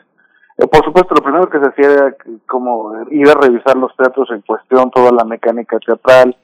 Se requerían hacer cambios eh, en la mecánica teatral, iban por parte de la producción, también de nuestra producción, este, para brindar toda la seguridad y a partir de eso determinar si era posible brindar la función o no. Eh, obviamente de estos teatros pues determinaba también tanto este, cuánta gente podía caber o no, o las alturas, particularmente en el caso de, del Teatro de las Artes, tiene una menor altura eh, que, que el Julio Castillo. Bueno, no una menor altura, lo que pasa es que las varas están más pegadas entre sí, con lo cual eh, ya chocaban con las varas de iluminación que nosotros también requerimos, entonces nos permitió una altura más o menos de 7, 8 metros aquí en el Teatro de las Artes, cuando en el Julio Castillo teníamos 15 metros, por ejemplo. Entonces, todo, ese tipo de adecuaciones eran muy importante hacer pruebas, este, revisar la, la mecánica teatral eh, in situ, este, adaptarla, ajustarla y después, pues ya digamos, pasar al montaje en sí. Eh, lo que me comentabas un poco de los técnicos, yo creo que también eh, es una corresponsabilidad con los creadores. Yo creo que en tanto delegues mayores responsabilidades, realmente se sientan integrados a, un equipo de manera creativa, este, creo que tienen mejores oportunidades de que, de que esto se convierta en, una sinfonía, en realidad, este, yo creo que con Bozal, eh, eh, y no me dejará mentir David, eh, de pronto eh, el aplauso que tenía el personal técnico superaba al, equipo artístico, lo cual me parece magnífico. La gente tenía eh, presente eh, el trabajo de estas personas, el reconocimiento a lo que habían hecho en esta función en particular, y ellos recibieron un aplauso eh, pues muy muy cálido, muy humano. Entonces, creo que también es trabajo de los creadores integrar a estas personas. Este, todos estamos en condiciones laborales muy muy distintas, ¿no? Pero es cierto que estamos en la misma carrera, que estamos en el mismo en el mismo discurso cuando cada una de estas obras pues, eh, se efectúan. Entonces, creo que es trabajo también de nosotros integrarlos de manera humana, integrarlos de manera este que ellos sienten un reto, una destreza. Eh, ellos nos han comentado que, en cada una de estas sedes es la obra más compleja que han, que han hecho ellos, ¿no? Y mira que, que han hecho obras complejas, ¿no? Lo cual, pues digo, también nos pone muy contentos porque porque entendemos que al poner un reto, ellos también asumen eh, afrontar ese reto de otra manera, desde otro lugar y con otro tipo de compromiso. Bueno, pues ese reconocimiento para los maestros técnicos eh, del, en el caso del Teatro de las Artes, un, saludo para todos ellos. Vamos, vamos a hacer una pequeña pausa para escuchar un, extracto, otro extracto de la obra de la cual estamos hablando, Bozal, Prohibido no, Volar. Estamos precisamente con David Blanco, parte del elenco de Bozal, y con Richard mm, eh, Viqueira, director de escena, creador escénico de Bozal. Así es que escuchemos un poco. A ver, somos científicos, ¿no? Ya habrá modo de explicarlo todo, ya habrá modo de razonar. Imagínate por un momento que, en cada planeta, en cada galaxia, hay un lobo. Sí, sí. Por ejemplo, la Luna. Mírala. Mírala tan llena de cráteres por miles de impactos durante miles y miles de años. La luna está hecha de accidentes, como tú y yo. Piénsalo. No hay nada, no hay absolutamente nada en el universo que no tenga la posibilidad de ocurrir, aunque sea una vez, nada más una. Transformaciones, mitos, monstruos, lo que sea. ¿O no crees que incluso la magia, los milagros son una posibilidad matemática? En esta ecuación eso solo sería una simple distorsión. La luna. Viajar a la luna era un sueño de locos. y ahora, ¿dónde estamos? Sí, aquí todo es solo una noche sin fin, pero... Pero ahora soy tuyo, ya. No, no, no te entiendo. Yo ya te entendí. Ser los primeros amantes en un planeta nuevo. Y ahí, ahí reinventar lo masculino, lo femenino, crear un nuevo orden, sin jerarquías, ni ricos, ni pobres. Tú y yo volveremos a fundar. Lo que es que... Ya pasaron 15 horas, ¿sabes? Te ascendieron de rango y, y yo tenía una entrevista. claro, lo hacían para protegernos, querían distraernos con rangos, obligaciones. Claro, premio y castigo como a los perros.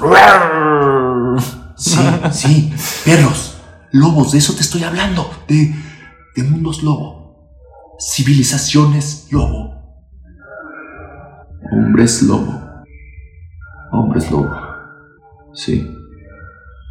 Como tú, tú eres un hombre lobo. Escúchame, somos esta constelación de personas sin propósito, sin sentido. Somos solo estrellas que se extinguen.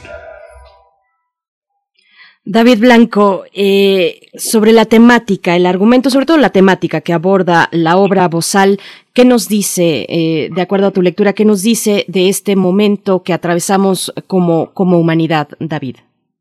Justo eh, para esta temporada, bueno, es una obra que habla sobre la soledad en el espacio, sobre la condición humana. Entonces, el año pasado se iba a hacer la, temporada que hicimos ahora, pero por la pandemia se retrasó.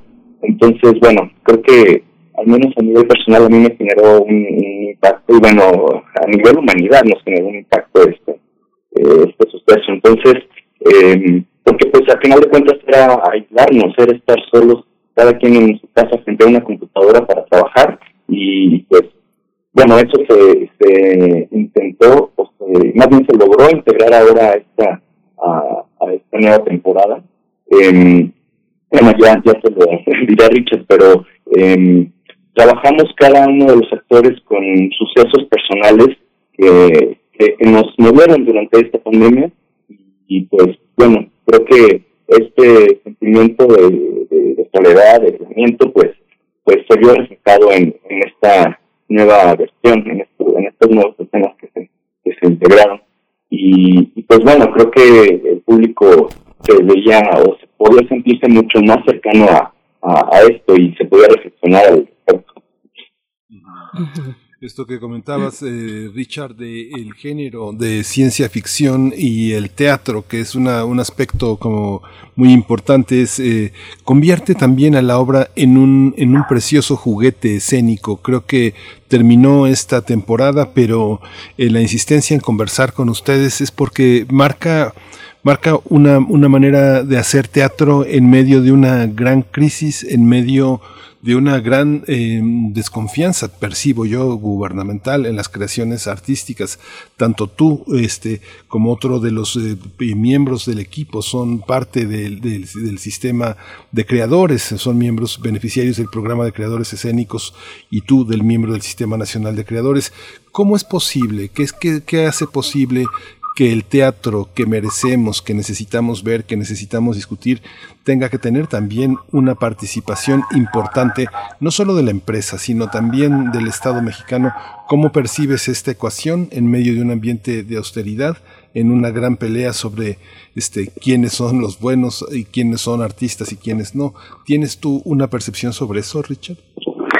Sí, mira, eh, gracias. Yo pienso que yo a lo que me dedico es al teatro de búsqueda o al teatro experimental. Y para mí eso significa tener una vocación por el fracaso. Yo no, o sea, en realidad es el teatro comercial quien piensa en el éxito.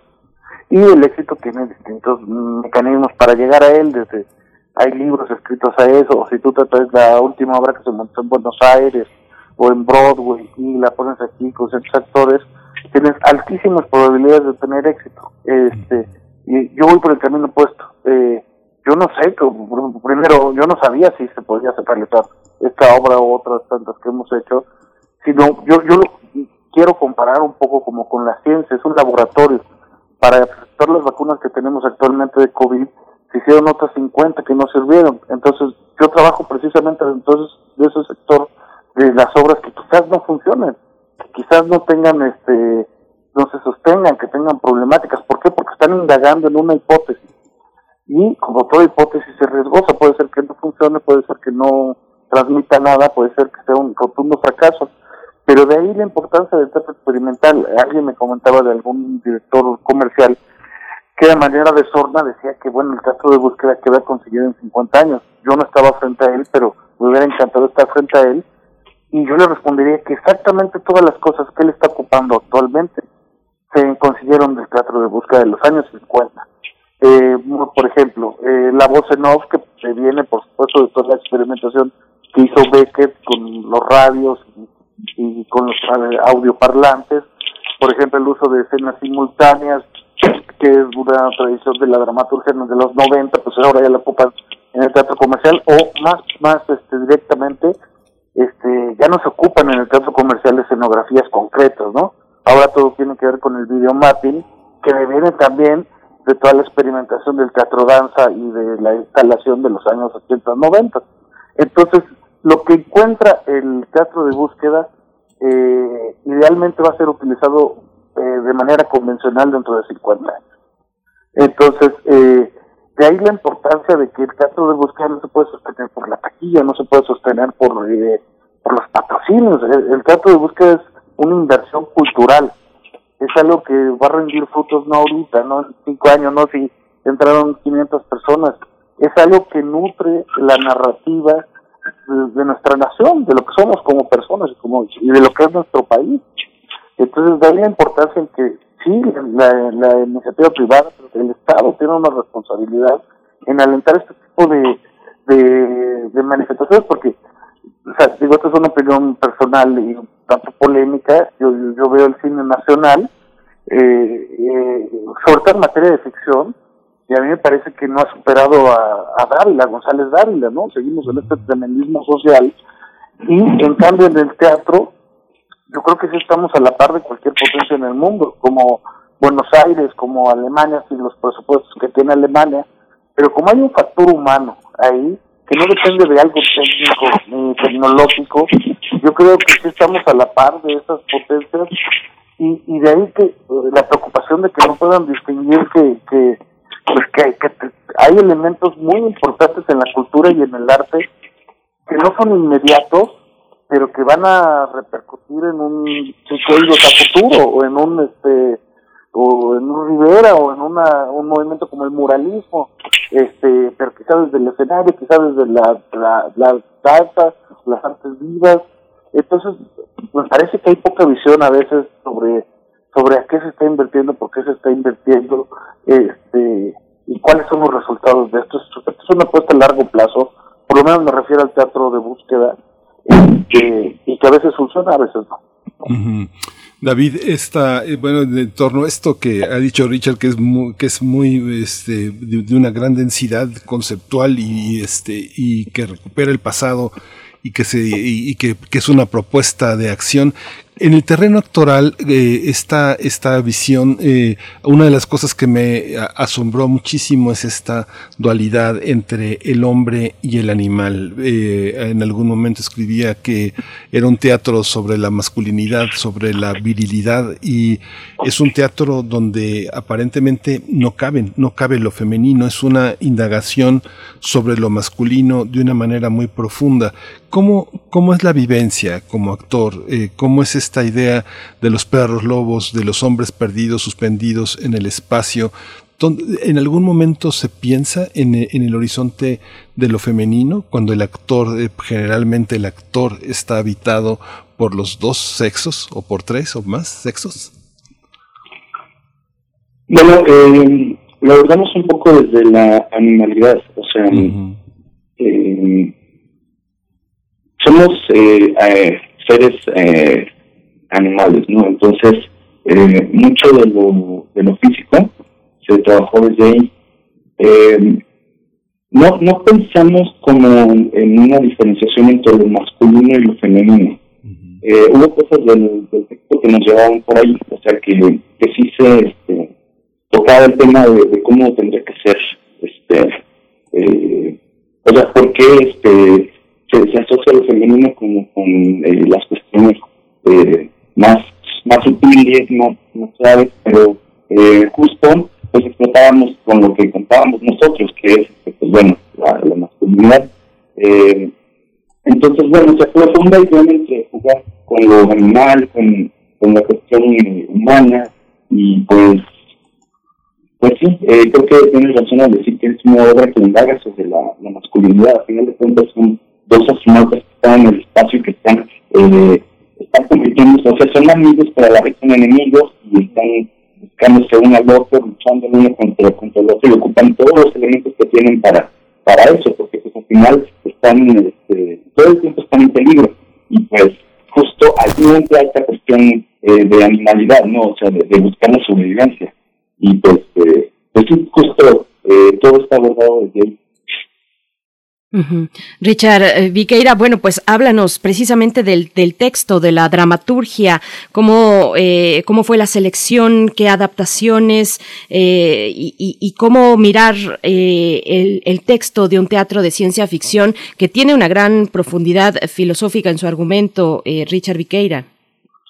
Sí, bueno, a mí me, me interesaba mucho, sí, el aspecto, como me comentas, Miguel Ángel, de la cuestión animal, ¿no? A partir de las de las eh, misiones pioneras al espacio donde se mandaban perros, ¿no? Que ahorita pues sería impensable, ¿no? Dada la, toda la cultura del respeto a la vida animal y a todo este tipo de cosas, pero en aquel entonces pues las pruebas se hacían con, perros y me interesaba mucho la relación que existía eh, incluso desde este proverbio latino de, de que el hombre es el lobo del hombre, asociado con la idea de, de los animales en misión sacrificado, y con la cuestión de la licantropía también, todo lo que la luna conlleva con respecto a la relación que tiene con nosotros, con nuestro racionamiento, con nuestras mareas, y siendo nosotros mismos prácticamente una marea de sangre, pues sin duda afecta nuestro comportamiento, ¿no? Entonces, yo quería sí hacer esta, ciencia de, esta obra de ciencia ficción, pero a diferencia de lo que ocurre en el cine, donde se requiere de edición, efectos especiales, diseños por computadoras. Yo quería que siguieran los tópicos y los tropos de la ciencia ficción, pero con elementos exclusivamente teatrales. Es lo que no sabía si se podía conseguir, ¿no? Este, que uno reconociera la ciencia ficción, este, pero con la iluminación teatral, con el edificio teatral, este, la perspectiva que nos da el teatro y que uno pudiera sentirse habitando esa ciencia ficción y reconociéndola eh, paradójicamente con otros medios que, que con los cuales uno no está habituado, ¿no? O sea, eh, pocas veces ocupa el edificio teatral o todo para crear o recrear una estética que no pertenece al teatro mismo. Entonces, sí mi interés estaba en que la temática y la estética perteneciera a la ciencia ficción y que, la, y que todo se hiciera exclusivamente con recursos teatrales. Eh, como bien comenta eh, David, o sea, es una obra que además de la complejidad de estar a 10 metros de altura, pues es una especie de péndulo, entonces tienen que tienen que dar exactamente los mismos pasos en contraposición para que la nave no se desequilibre, lo cual habla de, pues de una comunión ya no solo actoral, sino física, eh, porque si uno brinca de más o camina más fuerte o se adelanta, desequilibra al compañero y lo tira. Eso es lo que ocurre. Entonces hay una correlación ahí prácticamente emocional, eh, física, química entre ambos para que esto ocurra. Y, por ejemplo, en el proceso de ensayos eh, hay una tercera voz de la cual hemos platicado poco, que es el, controlador, eh, que es la persona que está desde tierra intentando que estas dos personas recobren lo que a su parecer es la cordura y que la misión se efectúe. Eh, con respecto a este trabajo, por ejemplo, yo eh, trabajamos un año prácticamente en donde el controlador y el actor que representa al controlador y los otros actores no se conocieron. Siempre se comunicaban por walkie-talkie o por celular. Entonces empezaban a recrear la imagen de alguien a quien no conocían, ¿no? Y, y, esto también creó, yo creo que una dinámica muy interesante. Al final, bueno, obviamente tenían que conocerse ya en el teatro, pero prácticamente un, año ellos también se relacionaron solo con una voz y, ellos ya había incluso una cuestión como paranoica de que ellos pensaban que ya lo habían conocido, que se lo habían topado en la calle, que podían asegurar que era él, lo cual era muy interesante dentro del proceso de montaje. Richard eh, Viqueira, David Blanco, bueno, nos vamos ya acercando al cierre. Vamos a tener un extracto al final, una tercera muestra de Bozal, pero preguntar, eh, Richard, ¿cuándo, ¿cuándo viene la siguiente temporada? Eh, seguramente mm, con toda nuestra conversación y lo que podemos ver también las reseñas en los diarios culturales, pues tendremos muchas, muchas ganas de, de, asistir al teatro y ver Bozal y ser parte de, esta, de este teatro de propuesta inmersiva eh, Richard Viqueira, ¿cuándo viene la siguiente temporada? Eh, eh, no viene, se acabó. Ya no. Como, como comentábamos, en realidad nosotros salimos con pérdidas de esta obra, pérdidas económicas. al tener 40 personas flotando y 50 en el piso, en realidad es un aforo de 100 personas que cada persona, entre descuentos y todo, pagará 150 pesos. O sea, en ese sentido no es una obra redituable, es una locura financiera este, nadie la haría. Entonces, pues, la verdad tenemos agotados los recursos y ya no tenemos manera de, de, conseguirlo y la, la, obra por sí misma no se sostiene económicamente. Entonces, sí, nosotros sabemos que esta fue nuestra última temporada, cumplir las 101 funciones y además con saldo blanco, pues era una de nuestras metas. Este, y en realidad pues ya estamos en otros proyectos, pero eh, eh, de hecho ahorita nuestro, este es quiero citar un poco a mi esposa, dice que el, que el glamour del teatro se acaba cuando hay que subir la escenografía al cuarto de servicio, ¿no? Y eh, es cierto, porque ahorita estamos abocados a ver a quién le vendemos tanto acero y pues resulta que vamos a vender al, al señor que compra fierro viejo que venden, ¿no? Este, esta es la condición de la, realidad del teatro mexicano, ¿no? Eh, es, eso es en lo que estamos abocados ahorita, a quién venderle tanto acero que se ocupe de buena manera, ¿no? Este, porque lo que queremos cumplir eh, no, no, no, era, no era una cuestión económica, era una cuestión, una hipótesis artística. y, y, de la cual descubrimos cosas y otras no, ¿no? Sí. Pues muchas gracias. el hecho, el hecho de que estén aquí, que les hayamos hecho esta invitación, Richard Viqueira, es que finalmente Bozal forma parte de nuestro patrimonio eh, eh, intelectual, artístico, y que esta conversación se va a quedar se va a quedar para siempre aquí en Radio UNAM como parte del patrimonio que creamos todos los días y que esta vocación al precipicio, al fracaso, finalmente es una vocación de enseñanza. Eh, creo que Bozal quedará para muchos momentos en el streaming, quedará presente y tendremos que analizarla, recuperarla en lo académico, en lo periodístico, en lo intelectual, porque es un ejemplo, es un ejemplo este señero de lo que se hizo en la, en la tercera década del siglo del siglo XXI. Gracias, Richard, gracias David Blanco por su presencia. No, hombre, muchas gracias Miguel Ángel por, por tus generosas palabras que agradecerle solo la invitación. Sí, gracias por la invitación. Muchas gracias, David Blanco, también parte del elenco de Bozal. Bueno, pues ahí está su creador escénico y, y parte de este elenco, David Blanco. Vamos, vamos a escuchar un poco, vamos a escuchar un extracto de esta obra. ¿Cuánto falta para llegar a la luna? Ahora entiendo por qué los llaman, bueno, por qué nos llaman así, lunáticos. Todo es culpa de la luna, los locos, las mareas, la sangre de una mujer maestra. Hasta nuestro calendario fue lunar. La luna rige nuestro mundo entero. Ahora, imagina a ti y a mí estando ya tan cerca de ella.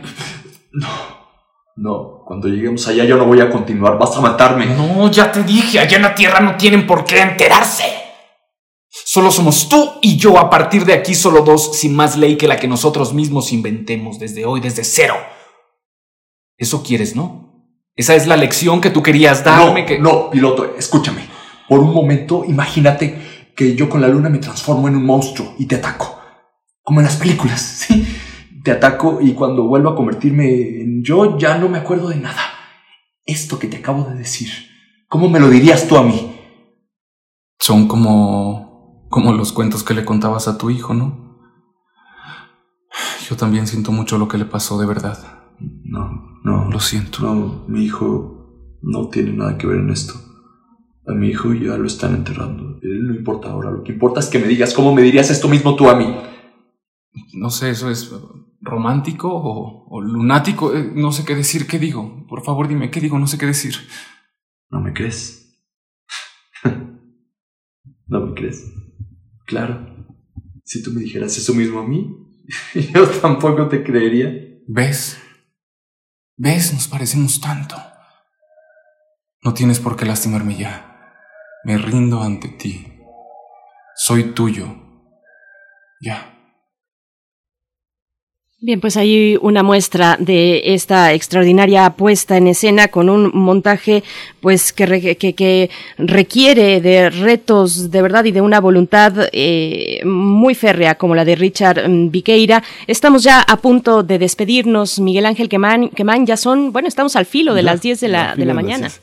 Sí, vamos a despedirnos con Amparo Ochoa. Es una complacencia para Adolfo Peñalosa. Un cachito, un cachito del Barzón. Nos escuchamos el próximo lunes. Tenemos la ciencia para todos, Bernice.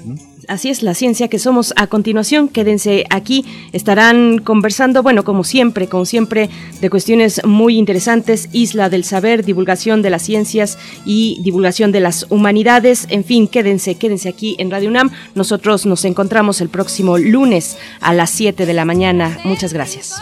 Escúchenos desde la tienda de la UNAM. Esto fue Primer Movimiento. El mundo desde la universidad. Y sigue la yunta andando El arado iba enterrado, se enterró hasta la telera, el timón se deshojó, el yugo se iba panteando, el barzón iba rozando, el sembrador me iba hablando, yo le dije al sembrador, no me hablé con dandiarando, se me reventó el barzón y sigue la yunta andando. Cuando acabe de piscar, vino el rico y lo partió. Todo mi maíz se llevó, ni para comer me dejó. Me presenta aquí la cuenta. Radio UNAM presentó Primer Movimiento. El mundo desde la universidad.